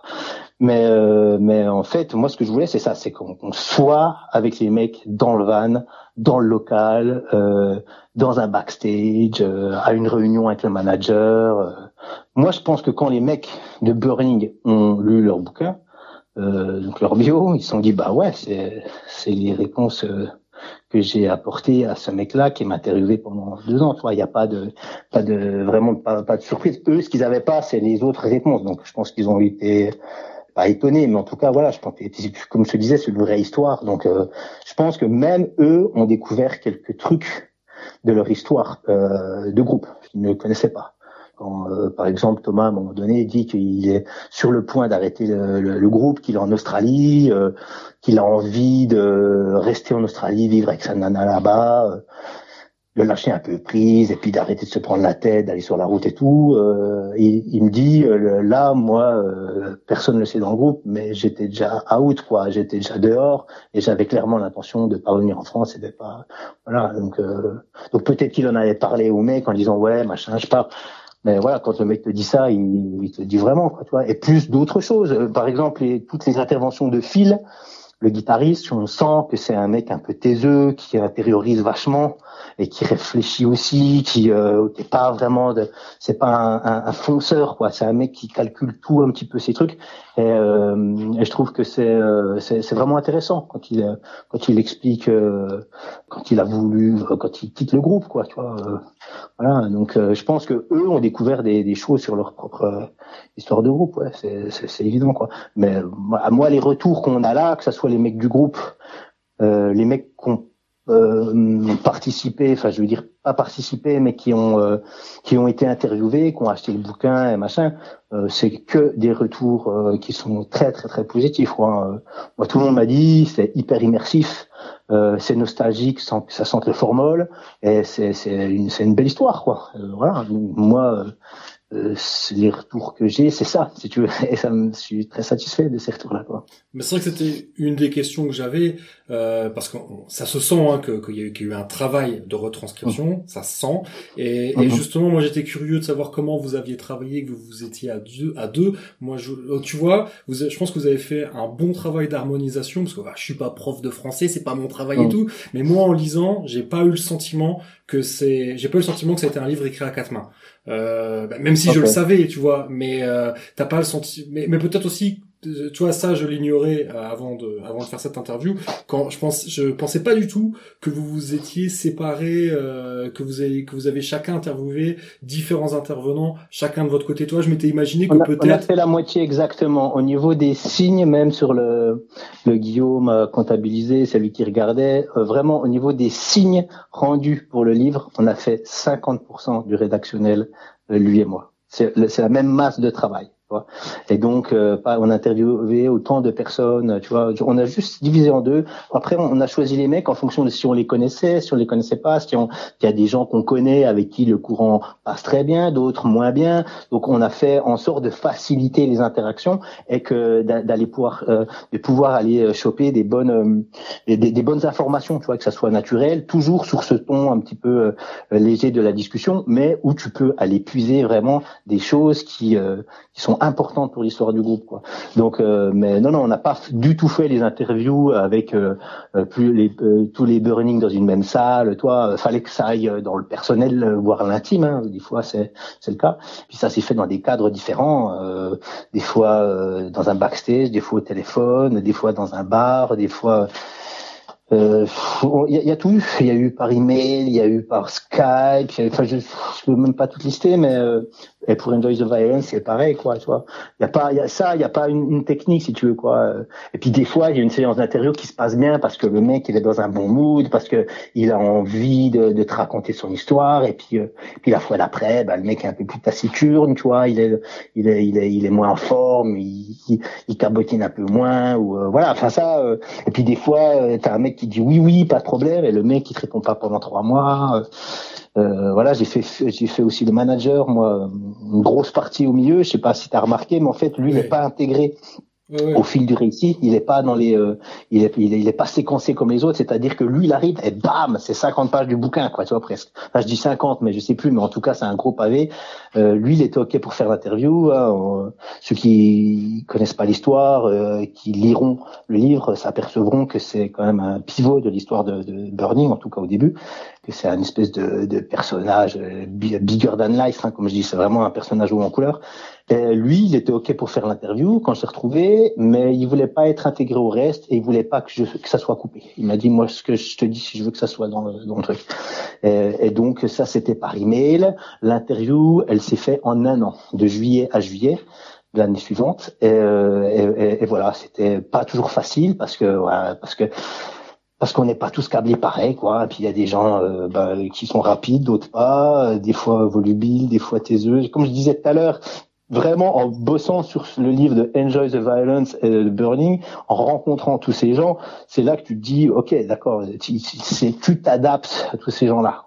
Tu ne juges pas, tu ne t'énerves pas, tu voilà, tu vois, c'est pas comme quand je fais mon fanzine ou mes propres bouquins. Là, tu es au service de l'histoire d'un groupe ou d'une scène, donc tu t'adaptes, voilà. Donc des fois, c'est très frustrant.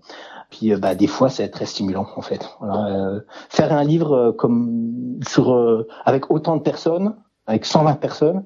je pense que tu as déjà bossé dans un bureau entouré de trois quatre collègues. Je pense que des fois, tu rentres chez toi en, en grinçant des dents. Là, nous, on a travaillé en trois ans avec environ 120 personnes. Donc des fois, c'est stimulant, des fois, ça l'est moins. Et justement, cette liste de 120 personnes, est-ce que vous l'avez dressée dès le départ? Parce que forcément, il y a des noms, oui, c'est évident, tous les, les, membres euh, passés et actuels du groupe, l'ancien manager, euh, mm-hmm. tout ça, c'est des noms qui sont... C'était sûr que vous avez... Alors, je dis 120, c'est peut-être 107 ou 123, oui, mais, c'est plus, mais c'est plus de 100 personnes. Mais en tout cas, oui, au départ, on a listé, on, on a listé tout simplement, c'est exactement ça qu'on a fait, euh, les intervenants qu'on voyait. Mais après, quand tu interviews un mec, eh ben, euh, il va dire oui, ben là, on répétait là, et puis c'est vrai que j'avais vu ce batteur dans tel groupe et de machin. Donc, bah, tu vas voir le mec où il répétait. Après, tu vas voir les mecs qui jouaient dans l'autre groupe. Et tu, tu sais, c'est une toile d'araignée géante, quoi. Tu sais, c'est un temple, quoi. Tu sais, tu prends, comme je dis, c'est, ouvres une porte avec une clé, euh, hop, euh, qu'est-ce qu'il y a devant toi? C'est un couloir, mais avec 72 euh, autres portes, quoi. Il faut toutes les ouvrir ces portes-là. Tu vois? Donc des fois, on a interviewé des mecs euh, pendant chez trois quarts d'heure et on a gardé quatre minutes, quoi. Et puis des fois, on a interviewé des mecs pendant 30 minutes et on a gardé les 30 minutes et on a rappelé le mec après parce qu'il y avait encore des autres choses à, à rajouter, tu vois? mais donc forcément, on avait, on avait, on va dire un le noyau dur et puis les gens des labels voilà qu'on connaissait euh, de, au moins de nom. Et ensuite après tu as tous les gens euh, moi il y a des gens que je, que je connaissais ni d'elle ni d'Adam quoi tu vois et donc et là faut contacter euh, les, personnes expliquer le projet donner un rencard le mec il valide et après tu l'as et après tu essaies de le faire parler. Il y a plein de gens. Tu vois les musiciens sont un petit peu on va dire bah, burning. Les mecs sont habitués à répondre à des interviews, tu pour la presse depuis 35 ans. Donc, quand tu as un personnage comme Tom, c'est un bon client. Le mec, il aime raconter, il aime se raconter, se raconter. C'est pour moi, c'est vraiment un excellent client, quoi. Euh, avec de l'humilité, mais qui n'hésite pas à raconter l'histoire comme j'aime, quoi, toi. Et il te donne ce que tu cherches, quoi. Tout simplement, il commence une phrase, il te dit ça t'intéresse ça, tu lui dis oui, et bam, il te raconte l'histoire. Mais euh, on allait chercher des mecs qui n'avaient jamais été interrogés, interviewés, donc c'est pas facile pour des gens qui n'ont jamais été exposés à ça, tu vois. As des gens qui sont un petit peu euh, qui ont du mal à se raconter quoi en fait euh, qui sont qui ont trop d'humilité ou trop de un petit peu de de tu, vois ce que je veux dire? Donc il fallait aller chercher euh, aller puiser des informations des histoires vers ces gens-là c'est pour ça que ça prend trois ans un livre comme ça. Tu vois, et bien sûr, c'était pas trois ans où tous les jours on travaillait plusieurs heures dessus, mais, euh, mais voilà. Et il y a surtout une autre facette aussi, c'est l'iconographie, parce que on voulait vraiment proposer une iconographie de, qualité, c'est-à-dire avec des documents qui avaient été très peu montrés, voire pas du tout, inédits. On a retrouvé des trucs, des pochettes alternatives, des dessins, des notes de manager, des lettres, des photos inédites. Euh, voilà, le boulot euh, sur un livre comme ça, c'est aussi ça, c'est travailler sur l'iconographie, quoi. Donc, donc au final, c'est trois ans, mais c'est beaucoup de temps passé à aller chercher les gens, comme je dis, quoi, vraiment, et aller aller chercher l'histoire, quoi. D'ailleurs, en parlant d'iconographie, on a parlé de Guillaume et de toi, mais on n'a pas cité mhm. le nom, enfin je crois pas, de Franck Frejnik. Exactement. Qui s'est occupé donc de toute la mise en page et donc de tout ça. C'est ça. Donc Franck Frejnik du, du fanzine Violence, hein, la fin des années 80, début 90. Donc Violence qui était un, un, fanzine euh, euh bah, était un, fanzine très important, hein, tu puisqu'il parlait effectivement de punk hardcore, de rock australien, de punk, de rock. Euh, euh, c'est un mec qui est important dans l'histoire des, des Burning aussi, puisqu'ensuite il a travaillé dans la presse nationale, il a travaillé à Rock Sound, c'est lui qui était le rédacteur de Punk Rock Sound, euh, donc euh, donc voilà, lui il connaît bien les Burning. Euh, il les a mis en couve dans, dans punk rock sound, sur des sampleurs, euh, euh et il connaît parfaitement euh, l'histoire du groupe, et c'est un groupe qu'il adore, voilà, et c'est un, un, personnage de la scène punk hardcore française et indépendante, Franck, c'est évident, et donc effectivement, on a pensé à lui pour euh, pour mettre en page ce livre puisque puisque ça aussi c'est un job hein, donc ça on peut pas tout faire et que c'est vraiment lui qui a fait ça et qu'il l'a très bien fait aussi quoi. Parce que c'est pas facile hein, le, le, le texte le texte est, dense il y a beaucoup d'iconos et pareil il y a des choix à faire il y a voilà un bouquin comme ça faut que ça soit confort à lire faut que voilà je trouve que le, le résultat est vraiment parfait quoi. Donc merci à toi de, de, de, de citer Franck euh, parce que je l'avais oublié quoi et d'ailleurs, euh, si vous voulez en savoir plus sur euh, sur Franck, tu avais fait une interview, une interview fleuve, euh, donc dans ton podcast qui s'appelle The Proximity Effect, euh, ouais, qui ça. a été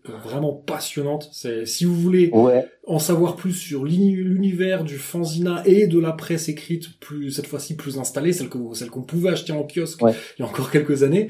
Euh, enfin même s'il y a encore des, mais il y en a de moins en moins, mais il fut une époque. D'ailleurs, c'est aussi expliqué hein, dans le livre, fut une époque. Oui, quand vous alliez dans un kiosque, il y avait plein de magazines qui parlaient de musique. et ça, à cette époque qui est malheureusement un peu révolue. Mais si vous voulez en savoir plus, voilà, je, je sais plus quel numéro, je mettrai le lien dans les notes de l'épisode, vous pourrez retrouver ça. C'était, c'est une interview. Moi, je m'étais régalé à écouter ça. C'est combien, deux ou trois heures, non, je crois, euh, l'interview.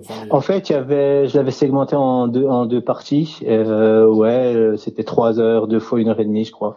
Et c'est vraiment une interview fleuve, comme je fais dans mon podcast The Proximity Effect, où euh, j'interroge euh, des gens qui font partie de cet univers de, de l'écrit, quoi, c'est-à-dire ou livre ou peu importe, quoi. Et, et lui, c'est voilà, il a une histoire euh, très importante. Et d'ailleurs, il co-gère le label 19 euh, Something avec euh, un mec des Pugs, où il réédite tout un pan du, catalogue de, rock, punk rock français et affilié. Donc c'est vraiment un travail d'archivage, de, patrimoine hein, qui fait quoi. Donc qui, fait qui fait très bien quoi. Et d'ailleurs ils ont sorti ils ont sorti des lives, des enfin un live des, des Burning. Un live des Burning, exactement le live à la radio à Seattle, où elle est, je sais plus, je sais plus. Je, je, crois que c'est Los Angeles. Je crois que c'est Los, Los, Angeles, parce que dans, raison, à, à la fin du disque, euh, il y a une petite interview où ils disent après on va à Seattle. Ouais, ouais, ouais, ouais exactement. C'est sur leur premier euh, voyage là-bas où ils font euh, quatre ou cinq concerts. Effectivement, ils enregistrent ce live à la radio et c'est juste avant de monter chez Jack Ondino. Quoi. il y a tellement d'informations en trois quatre ans sur les Burning dans ma tête. Je te jure, c'est la guerre des fois. Quoi. ouais, ouais, je, je veux y croire. Quoi. est-ce qu'on se réécouterait pas un petit morceau justement, le temps de se remettre un peu les, les idées au clair? Euh, Peut-être justement, tiens, on parlait de Jack Endino, on parlait de Seattle. Euh, est-ce qu'on n'écouterait pas A Bitter Taste, euh, donc qui figure sur Escape, leur cinquième album, deuxième album qui était sorti chez Epitaph Europe? Euh, bon, un disque moi que un, ouais, un disque que j'adore. Euh, a absolument, il y a pas un pet de gras sur ce disque, il y a rien à enlever. Et, euh, on, comprend pourquoi la lecture de livre, du oui, livre. Exact. On va pas le dire, hein. on va quand même donner un peu aux gens envie de lire euh, ce livre. On va, ça, on va pas le raconter, mais mais ça, ça moi j'ai halluciné parce que ça je ne le savais pas. Et, ouais, ouais, ouais. non, mais justement ça c'est cool. Ouais. En lisant ça, j'ai halluciné. Et, et, en plus, j'ai halluciné de, enfin, de, enfin, de plein de trucs parce que là justement, on est typiquement dans un cas où j'ai sauté parce que j'ai capté en lisant, en racontant, en disant, ouais, ce qu'il racontait, euh, je me suis dit oh merde, attends, attends, ça me rappelle quelque chose qu'ils sont en train de dire. Est-ce que ça serait pas lié à un album qui qui est sorti quelques années après là quand j'ai dit ah putain c'était ça quoi. Parce que quand ils l'ont décrit, j'ai capté, je suis putain mais ça ressemble quand même vachement ce qu'ils sont en train de dire, ça ressemble quand même vachement à Taranto. c'est intéressant, c'est intéressant cette partie là. Donc voilà, allez, on s'écoute A Bit of Taste.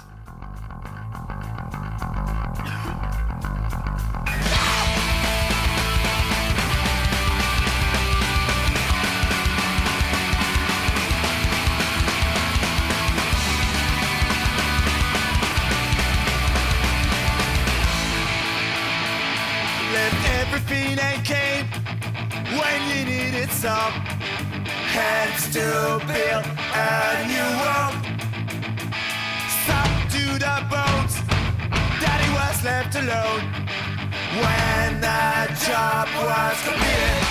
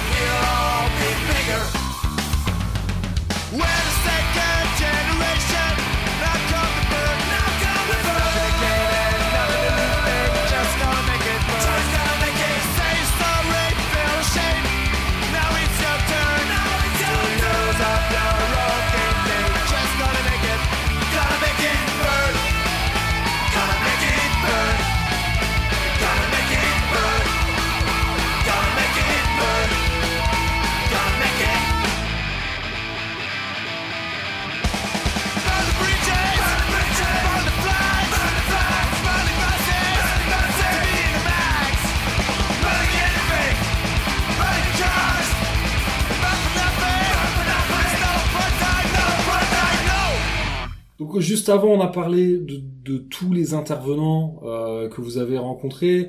Donc ça a pris trois ans, hein, tu m'as dit, de, recueillir la parole de tout le monde. Est-ce que c'est arrivé qu'il y ait des gens qui soit répondent pas à vos sollicitations ou qui vous laissent porte close, qui, qui disent non, quoi? Euh, non, non, ça n'est pas arrivé. Donc ouais, c'est le, le, la bonne chose avec un groupe comme les Burning qui fait l'unanimité, c'est que tout le monde bah, déjà euh, a envie de participer à ce livre et puis à, à donner euh, quelques mots, quelques phrases, quelques souvenirs, tu. Euh, donc non, non, je, il y a peut-être euh, un, ou deux mecs qui au final on n'a pas pu avoir parce que les mecs disaient oui, oui, ok, 20 sur 4, machin, voilà, sur sur des faits très précis, sur des petites histoires dans l'histoire, tu vois. Donc c'est pas des trucs euh, hyper primordiaux, mais mais non, non, tout le monde est, est enchanté de, de, parler des Burning et de, raconter les interactions qu'ils ont eues avec il y a 20 ans. Euh, voilà, donc non, non, on s'est, on s'est pas du tout heurté euh, à ça. Par contre, pour Enjoy the Violence, ouais, il y a des mecs qui voulaient pas, pas du tout euh, revenir sur sur l'épisode parce que les mecs étaient passés à autre chose ou euh, ou j'en sais rien. C'est des raisons personnelles, de la rancœur ou de la, déception, des illusions, j'en sais rien. Mais en tout cas, pour les Burning, non. Yes, bah, je pense que là, on a fait, enfin, à moins que toi, il y ait des choses que tu as envie de rajouter, mais je pense qu'on a fait quand même pas mal le tour euh, sur le bouquin. Donc voilà, juste pour re-résumer en quelques mots, mais tu, ça, mhm. je pense que ça s'est compris à travers ce bah, que tu as ouais, dit. Ouais, ouais, ouais, non, mais je crois qu'on est revenu sur la méthodologie, sur euh, ce que représente Burning Head pour moi et pour tous les gens qui ont participé au livre et pour tous les lecteurs. Hein, donc, je crois que, ouais, je crois qu'effectivement, on a fait le tour sur sur le sujet, quoi. Ouais, ouais, voilà. Donc, juste pour la, peut-être revenir sur la forme, euh, vu qu'on en a parlé quand on parlait de de ce passage effectivement en particulier avec Philox, vu que lui, il a un chapitre qui lui est dédié qu'à lui finalement, euh, où lui il raconte son histoire de A à Z, de son histoire à lui au moment où elle commence avant Burning Gates. Ça c'est bien aussi parce qu'on a on a la préhistoire de Burning Gates et, euh, et ça ça c'est quelque chose auquel je suis hyper sensible. Euh, ça ça ça ça m'a vachement intéressé parce que je l'ai dit, euh, j'étais volontairement moqueur hein, quand je disais ouais la France du rock de cette époque. Je sais plus ce que j'ai dit, mais j'ai mm, mm, mm, fait une, caricature volontairement très grossière. C'est euh, ce qui est aussi intéressant, c'est qu'on se rend compte que même à cette époque-là, dans les années 80, il y avait un terreau, quoi. Il y avait des groupes, même si c'est des groupes qui ont laissé peu de traces discographiques, qui ont peut-être pas euh, fait, parce qu'à l'époque, euh, franchement, à l'époque, un groupe qui faisait 30 dates, c'était déjà énorme, quoi. Euh, ouais, ouais, non, mais il y avait moins de lieux, et puis c'était une culture, euh, ouais, enfin nouvelle, tout ça, ce, ce qu'on a appelé plus tard l'alternative rock, quoi. Enfin, c'est une même dans les années 90, on parlait en termes de culture alternative, tu vois. Je veux dire. Euh, euh, donc il y avait forcément, il y avait pas toutes ces SMAC, il y avait pas tous ces espèces de, de bureaux euh, culturels euh, euh, qui aident à favoriser la professionnalisation des jeunes groupes ou des jeunes, enfin, peu importe. Tu vois, maintenant c'est, on a beaucoup d'outils, il y a des subventions qu'il faut dépenser absolument. il y a, voilà, non, là c'est, là c'est, à l'époque c'est autre chose. Bah déjà c'est l'ère, c'est l'ère pré-internet, donc c'est le monde d'avant, clairement. Ouais. ouais, mais ça c'est le truc. Mais ça, je, je crois que c'est JB qui le raconte dans le bouquin qui dit que la première mm. fois qu'il est rentré dans un magasin de musique, il jouait déjà dans Burning, quoi. Pour s'acheter un instrument. Oui, pour s'acheter, oui, oui, pour s'acheter. Ouais, ouais, euh, ouais, ouais, ouais, non, mais oui, c'est ça, c'est exactement ça. Toi, c'est c'est hallucinant, c'est vraiment hallucinant. C'est un autre monde. Euh, et puis les, voilà, les groupes, ils jouaient. Euh, effectivement, quand tu avais un groupe qui faisait une, une vingtaine, 20, 25 concerts à l'échelle nationale, tu vois, bouger de département, de région, de ou même voir de pays, puisqu'il y a quand même des groupes qui allaient, jouer en Espagne, en Allemagne, tu vois, euh, en Angleterre même. Euh, bah, euh, ouais, c'était tout autre chose que, que, que maintenant, c'est, évident, quoi. Et ben ça, on le sent aussi. Ce livre-là, c'est une photographie de cette époque-là. C'est euh, pour bien expliquer aussi. Euh, j'espère qu'il y a des plus jeunes qui liront et pas que les vieux fossiles comme nous qui ont fait un peu partie intégrante de cette histoire. J'espère qu'il y a des plus jeunes qui liront ce, ce bouquin en se disant, ok, voilà, les darons, ils faisaient comme ça, quoi. Alors je dis pas que c'est mieux, en tout cas, je dis que c'est comme ça que eux faisaient dans les années 80 et qu'on faisait dans les années 90, quoi. Ah non, mais c'est vrai que c'est aussi, on prend conscience de ça en lisant le bouquin, c'est que vraiment Burning Heads, ils font, c'est le maillon de la chaîne entre entre cette époque qui est, ouais, qui qu'en fait quand ils repensent, c'est quand même assez craignos quoi. et maintenant, c'est pas, c'est, il y a plein d'aspects qui sont moins bien maintenant et d'autres qui sont mieux. Enfin, attention, il y a, voilà, on peut peser le pour et le contre, mais c'est vrai que tout est, euh, tout est différent. Il y a des choses qui certainement étaient mieux à l'époque et euh, que, que maintenant, mais et inversement. Mais je pense quand même que, mais ça on l'a dit euh, plus en amont dans la conversation, je pense que c'est plus, il y a beaucoup de choses qui sont beaucoup plus faciles. Bah tu peux, déjà tu peux euh, commander une guitare à 200 balles sur Amazon. Euh, c'est ça.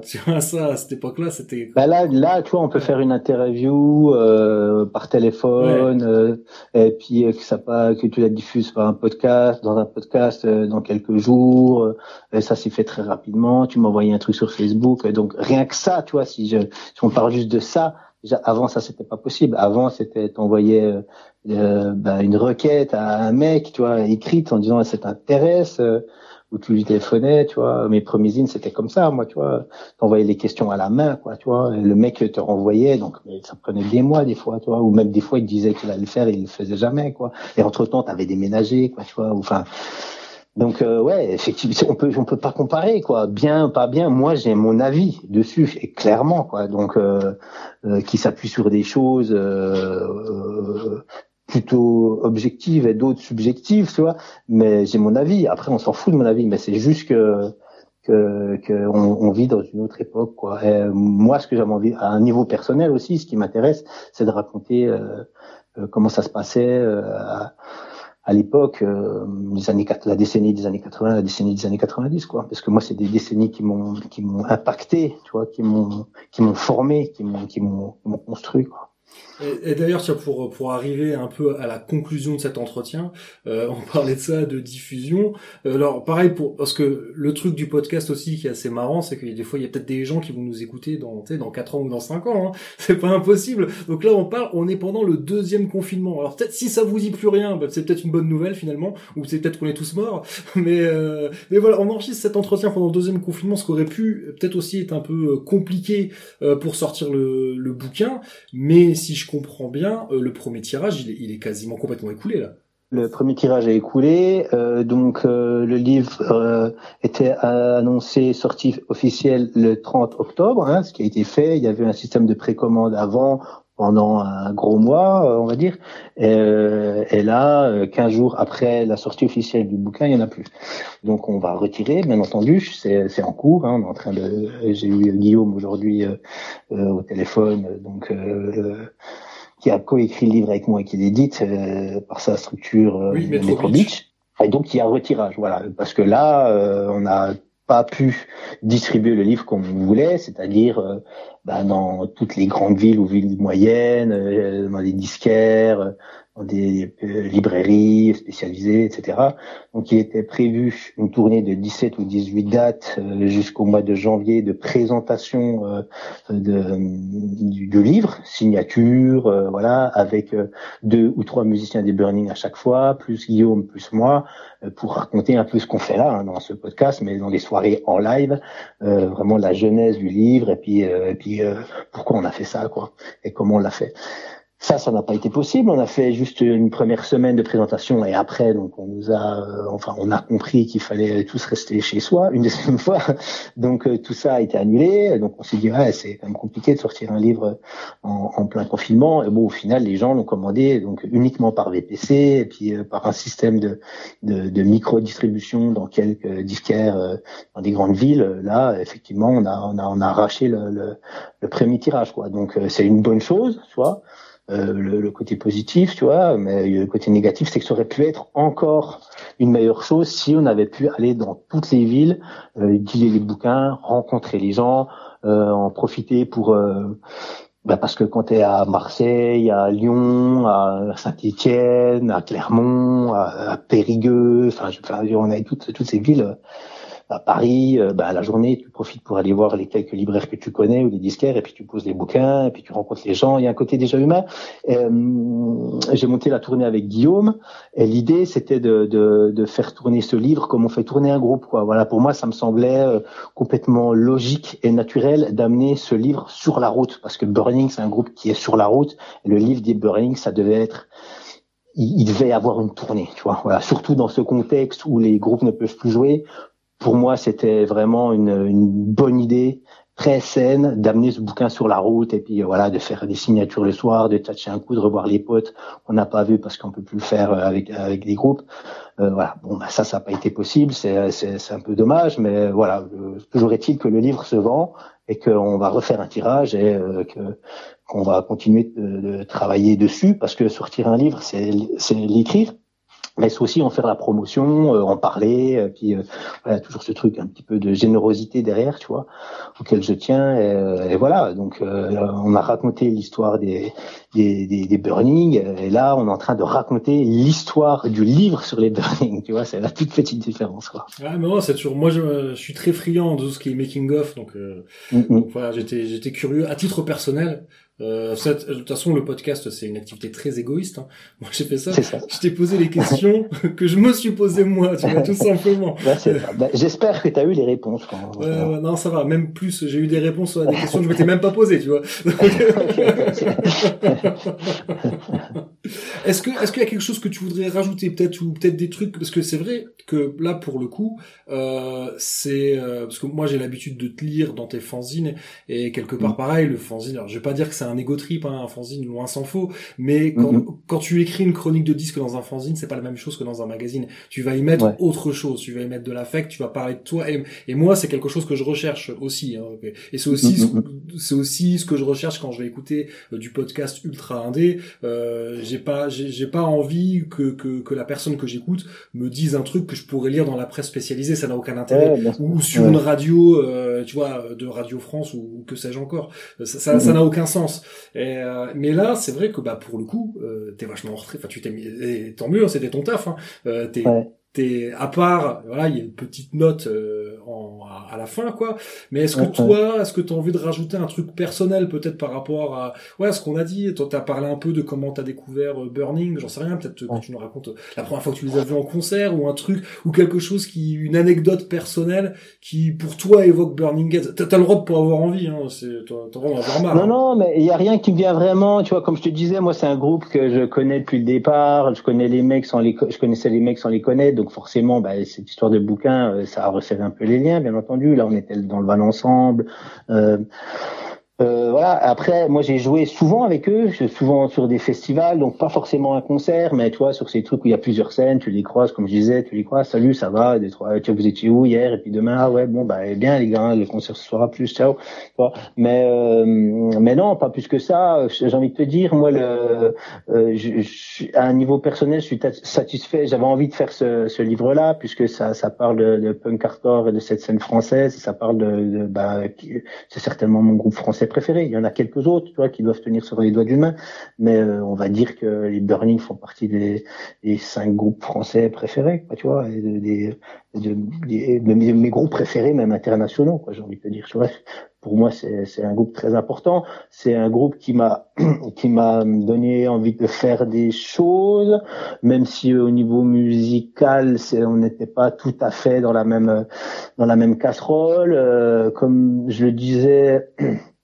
lors d'une interview pour la reformation euh, de, de Second Rate, la, la semaine qu'on avait faite euh, de promo sur scène pour euh, pour les rééditions en vinyle, j'avais répondu à un mec qui me disait ouais qui me demandait c'était quoi nos références tout ça et qui disait que voilà quand j'avais vu Burning sur scène et comme je voyais comme comme ça fonctionnait tout ça, je me disais bon bah si alors c'était pas prétentieux, je me disais pas ouais si eux peuvent le faire, je je peux le faire, mais je, m'étais rendu compte que c'était euh, à échelle humaine comme on disait, tu vois. Je me disais bah en fait oui on peut faire ça, le rock c'est pas c'est pas c'est pas juste tu vois euh, du Motley Crue ou YouTube, tu vois c'est vraiment c'était des gens comme toi et moi quoi, tu vois et donc ils faisaient hyper bien ce qu'ils ce qu'ils faisaient quoi, la musique était géniale, mais euh, voilà c'était quand même nous c'était un peu nos nos, les, figures vers lesquelles on se tournait, tu vois. Euh, plus qu'influencer notre musique, ils ont influencé comment faire les choses, c'est-à-dire monter dans un van et aller jouer.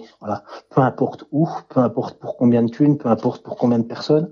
Et, voilà, euh, pour moi, ça c'est euh, vraiment le, dogme du punk hardcore, c'est ça. C'est si tu fais un truc simplement pour le, le, le fait de le faire, quoi quand on me dit pourquoi tu fais ça, je le fais pour le faire. Voilà, tout simplement. Quand je commence un bouquin sur Burning, je sais même pas si je vais être payé pour. Au final, comme Enjoy the Violence. Je sais pas quand il sortira tout ça, mais je me dis, je vais commencer ça, je vais le faire, je vais le terminer, on verra où ça mène.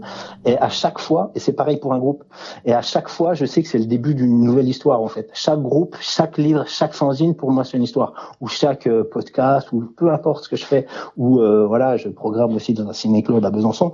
Et tout ça, ça m'amène à hum, rencontrer des gens et ça m'amène à être vraiment sur le terrain et à vivre ma vie comme j'ai toujours voulu la vivre c'est-à-dire vraiment euh, vraiment la vivre quoi. Je je, peux pas t'expliquer autrement quoi. Et Burning pour moi c'était ça. Burning les Tugs euh, il y avait quelques autres groupes. J'aimais j'aimais beaucoup Portobello Bones et, euh, et je me dis c'est que en fait ils sont comme moi voilà. Et, et donc, ça, ça, en fait, ils ont catalysé cette envie chez, chez, chez moi.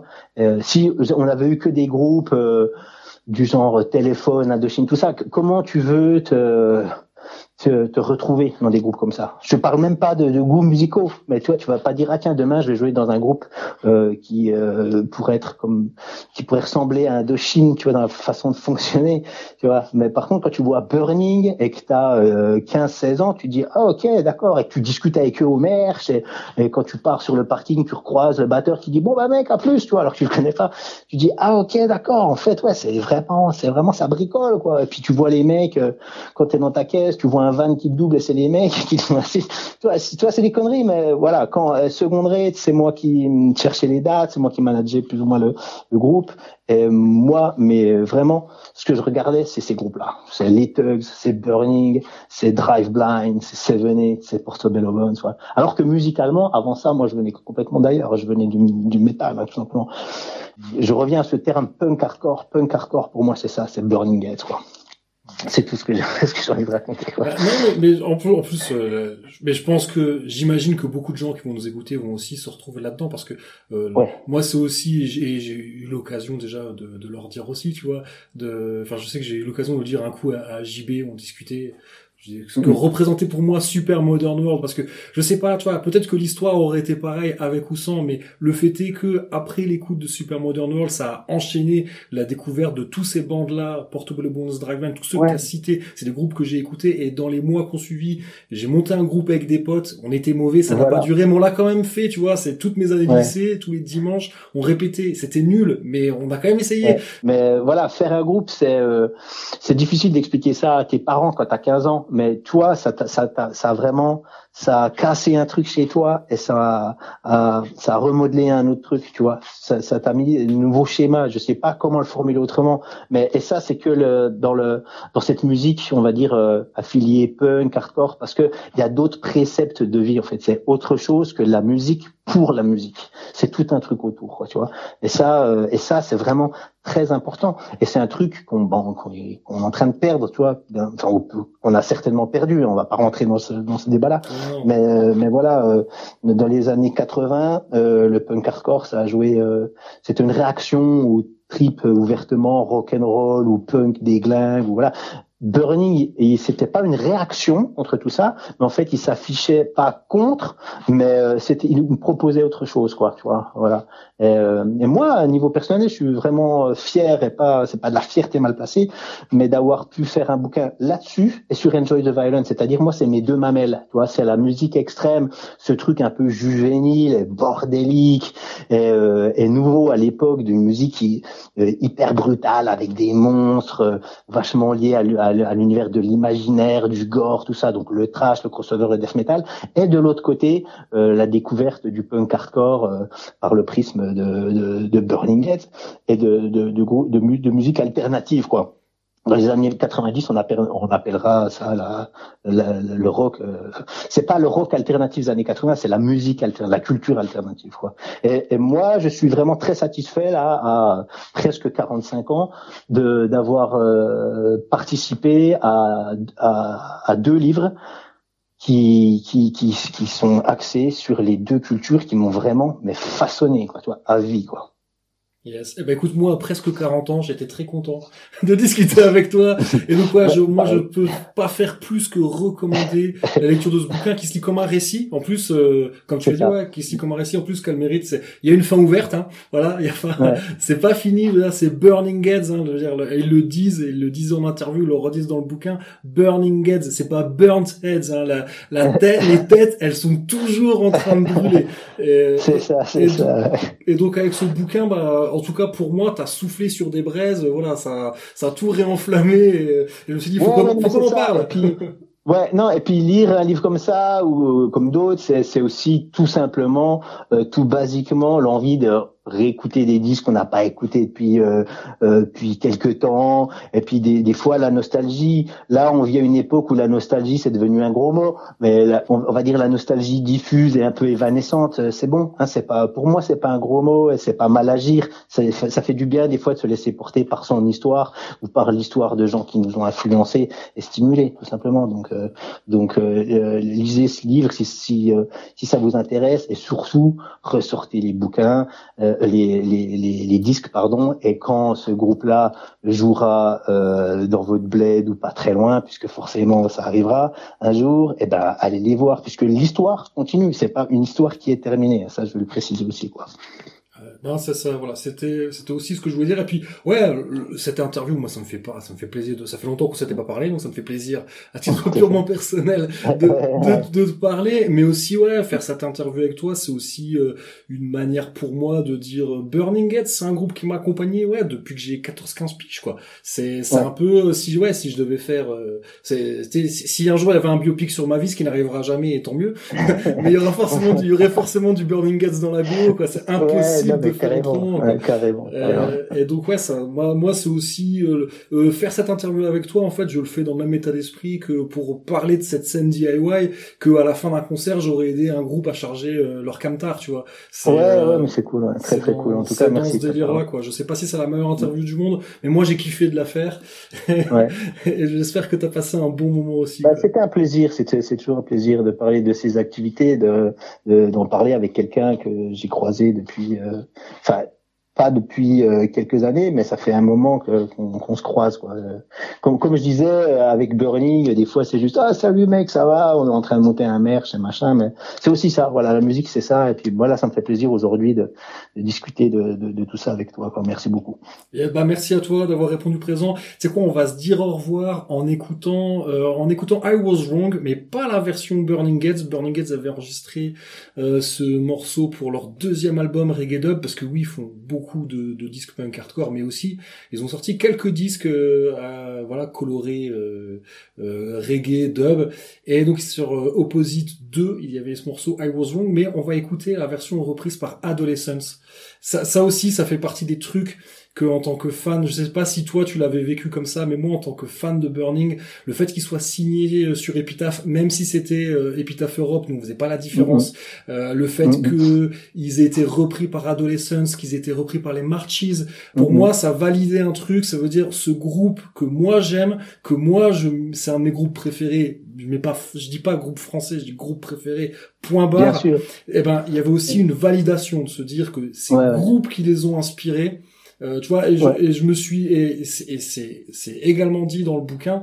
Tu vois, quand moi les rares fois où j'ai pu discuter avec les Burning, j'étais juste simplement euh, content, tu vois, de. Mm-hmm. Et ben je me dis que pour eux, ça a dû certainement dû être pareil euh, en puissance 10 000 quoi d'être repris par euh, par les mecs qui les ont inspirés. Et ça aussi ça en dit long sur euh, sur ce qu'est Burning Gate c'est pas juste un groupe français. C'est pas voilà c'est pas Johnny Hallyday qui est connu que dans l'hexagone quoi. C'est c'est un groupe qui est validé par les mecs qui les ont inspirés. Et ça putain c'est pas encore une fois c'est c'est c'est tout sauf neutre quoi. Ça en dit long. Et c'est aussi pour ça que j'avais envie de terminer par une reprise. Et que et en plus Adolescent donc reprend ce morceau reggae dub il le reprend à leur sauce, je crois, en changeant un peu les paroles et tout. Donc ils se sont vraiment réappropriés. Je trouve que c'est un hommage magnifique. Et, euh, et c'est, c'est aussi pour ça, j'aime le morceau pour ce qu'il est, mais j'aime le morceau aussi pour ce qu'il représente. Et aussi, ouais, que, que bêtement, en tant que fan de, de Burning, moi ça me flatte en me disant, euh, ouais, bah les, ces mecs-là qui sont à l'origine du, du mouvement,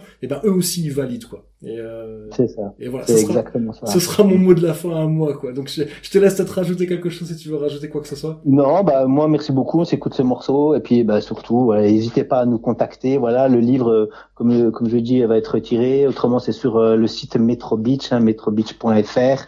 Euh, voilà, ou sur mon site aussi, Nastimerch, euh, N-A-S-T-Y-M-E-R-C-H.com. Euh, autrement, il est disponible euh, quand même dans pas mal de, de boutiques. Euh, et là, on va bien bosser sur la distribution. Donc, si vous, voilà, vous tapez you, une histoire orale des Burning Heads en Google, vous allez forcément pouvoir acheter le, livre. Là, on est en 2020, il n'y a pas de problème, quoi. Et pour le reste, je te remercie et on se dit à bientôt, en vrai, j'espère, dans un club, concert, et qu'on puisse discuter euh, vraiment de visu cette fois-ci, quoi. Yes, bah écoute, c'est, euh, un souhait qui, qui est partagé. yes, bah merci encore Sam, et puis, et puis à bientôt. Ouais, à plus, ciao.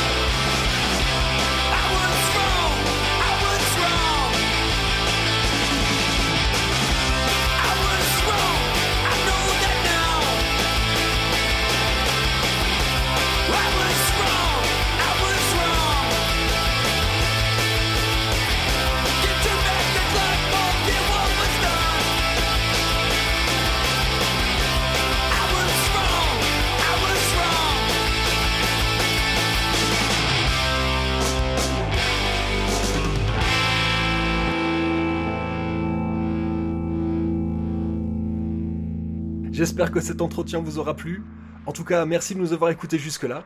Vous retrouverez dans les notes de cet épisode les liens vers Metro Beach, le label de Guillaume Guardes, et vers Everyday's Like Sunday, le site qui centralise toutes les activités de Nasty. Concernant le prochain numéro de Cornelius Enzira, je sais que certains l'attendent depuis un moment, donc je vous rassure, le mois prochain, on retourne bien sur la planète des singes et on parlera de Terror on the Planet of the Apes. Cornelius Enzira est un podcast du label Podchose, disponible sur toutes les plateformes de podcast ou presque, et même sur YouTube. Tous les liens sont disponibles dans les notes de l'épisode. D'ici à la prochaine, rappelez-vous de toujours regarder vers le sommet de la montagne, respectez les gestes barrières, prenez soin de vous et de ceux que vous aimez, et à bientôt les primates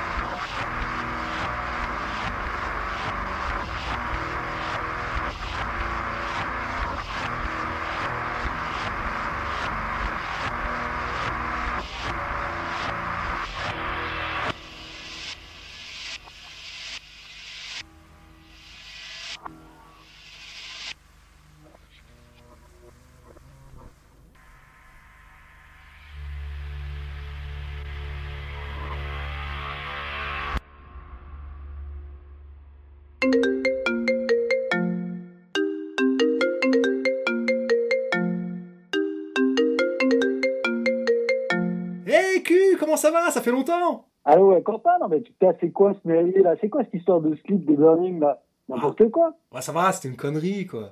Une connerie, une connerie. Non, non, non, non, non. C'est pas des slips qu'on fait, c'est des bodies. Alors tu rectifies. On fait des bodies, on fait pas des slips. Des- ok, ok. des donc, donc je peux faire gagner des body euh, Burning Heads à mes auditeurs, alors? Mais bien sûr.